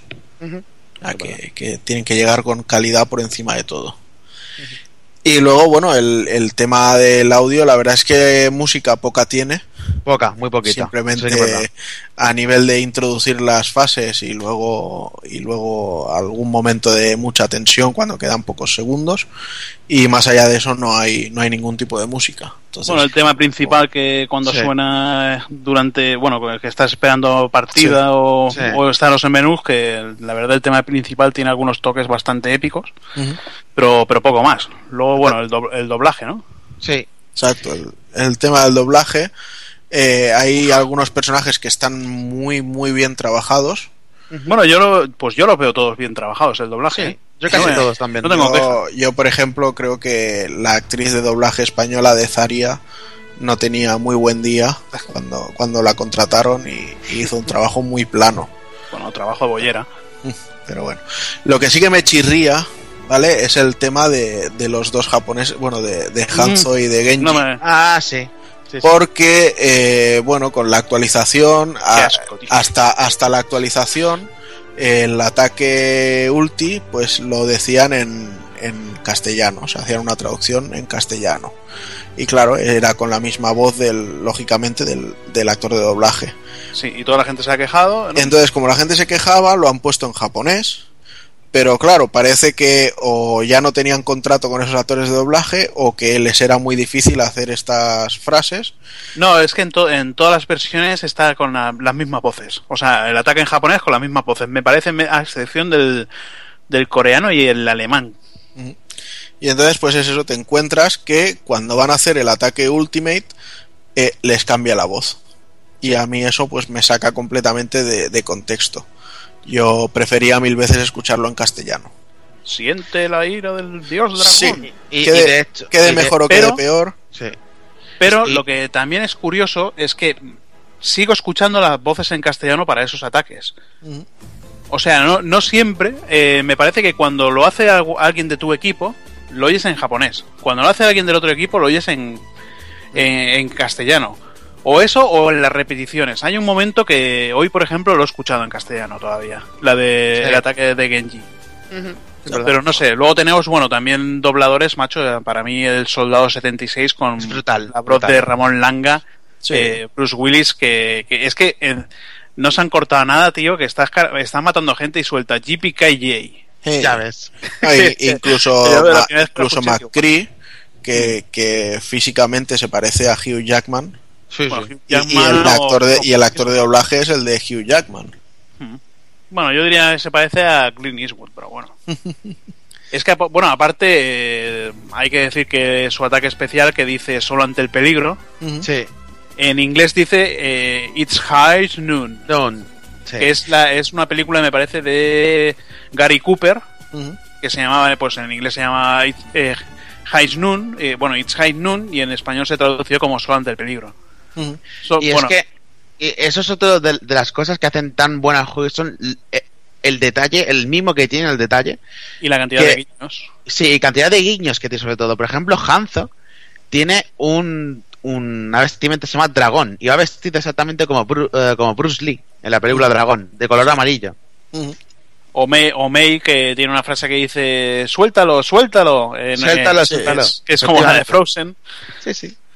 Sí, no, el, el sentido del humor es algo que desde luego no le, no le falta a la gente del Overwatch. Bueno, sentido del humor, sobre todo cuando, cuando bueno, eh, eh, durante la partida los personajes tienen su- sus frases. Sí. Igual, igual vas ganando y, y el Junred suelta, jaja, vamos a ganar. Sí. Mm. Y, y cosas así que te ponen más de los nervios si es del equipo rival. Sí. O personajes que tienen conversaciones entre ellos, que, Sí. que hay algunas buenísimas, como eh, como Lucio que, bueno, como Reinhardt que le dice a Lucio, dice, los jóvenes de hoy en día deberían escuchar música buena, como, como Hasselhoff. O- cosas que, que son, o- bueno, son muy buenas. es que sí. Que son buenas eh, y bueno, y hacen pues el, lo de carisma que tienen los personajes que comentábamos antes con el diseño, pues en, Sí. en frase, en, en interactividad entre ellos, pues bueno, no son no son personajes que están ahí plantados. Y nada, yo creo que para ir terminando, pues eh, unas conclusiones, eh, os dejo las mías. Eh, no pensaba que este Overwatch fuera a ser tan viciante, no pensaba que me fuera a agradar tanto y, y solo espero que no la caguen y que con mimen a la comunidad y vayan trayendo mucho contenido adicional, muchos héroes, muchos mapas, más mapas que héroes, no sea que luego rompan el juego. Y la verdad es que estoy encantadísimo. O sea, entiendo que haya gente que, que puede estar molesta porque es que me están poniendo Overwatch hasta en la sopa. Pero fuera de, de esos temas, me parece un, un juego en el que en el que Blizzard ha, ha dado en el clavo una vez más. O sea, Sí. no, no, le, no le puedo pedir más. Yo solo digo que si es un juego que le he dedicado ya 170 horas, eh, no, no voy a decir que, que es un juego malo. Bueno, también lo hiciste con el Metal. Bueno, sí, ciertamente, pero porque, me- porque antes de criticar algo me gusta jugar, jugarlo y completarlo. Y Metal pues necesitaba tantas horas.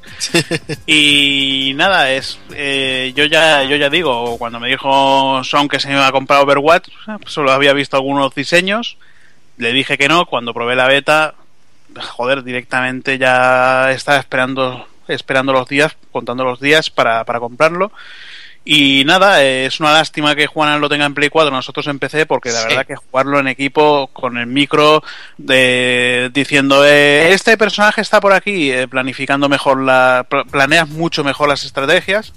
Aunque, claro, cuando te encuentras un equipo más bueno que tú, que hay, hay equipos más buenos que tú, que equipos que, que- que sales de la base, están ahí delante con, con una mierda cerdo, una mierda tracer dándote por culo, un Hanzo, eh, acabas hasta los nervios y, y no puedes hacer nada. Bueno, eh, a veces se gana, a veces se pierde, el juego va de eso. eh, va de pasarlo pasarlo Bien. bien, con los amigos eh, puedes jugarlo en solitario no hay ningún problema el, el juego pues se encarga de ponerte más o menos con, con equipos de tu mismo nivel y nada yo lo, lo he disfrutado lo seguiré disfrutando esperemos esas esas ampliaciones tengo ganas de ver nuevos personajes y nuevos mapas Y yo me voy a quedar con el hecho de que hacía tiempo que no jugaba a un shooter. Yo vengo a jugar mucho a Call of Duty, Battlefield. Algo tan divertido y tan refrescante como ha sido, ha sido Overwatch que me, está enganchando. Es un juego que, que no puedo parar de jugar. Estoy con Hazard, llevo ya casi 100 horas y, y es que no puedo dejar de jugar. Y, y me está encantando. Los personajes, el carisma, lo que me transmiten, los detalles, el escenario. No me lo han dado otros otros shooters y este sí. Y creo que ahí Blizzard ha dado en el clavo y por mi parte seguir jugando.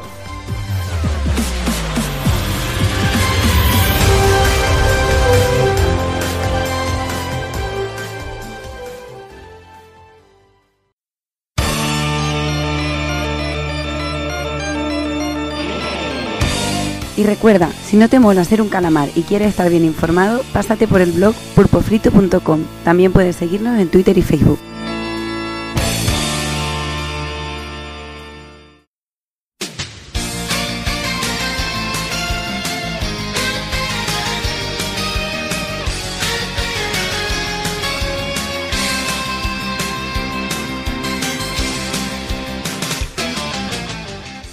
Pues hasta aquí el programa. Eh, bueno, ya sabéis, hemos repasado todo un poquito las últimas novedades, las últimas noticias y poco más me queda ya que despedirme de- del personal, eh, sobre todo de dos que tienen que madrugar y voy a empezar con ellos.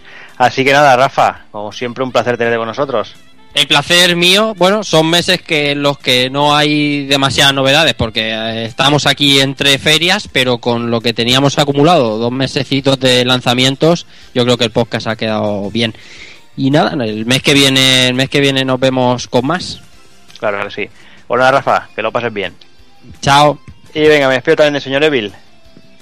Nada, un placer como siempre haber rajado de juego. La verdad que este mes sí que he podido probar unas cuantas cosas, no tan a fondo como me gustaría, pero bueno, como teníamos juegos acumulados de varios meses, pues mira, hemos podido rajar un poquito de, de muchas cositas y simplemente con los microanálisis ya nos hemos comido medio programa, como aquel que dice. Sí, Casi un poco y locura. tres cuartos, sí, sí.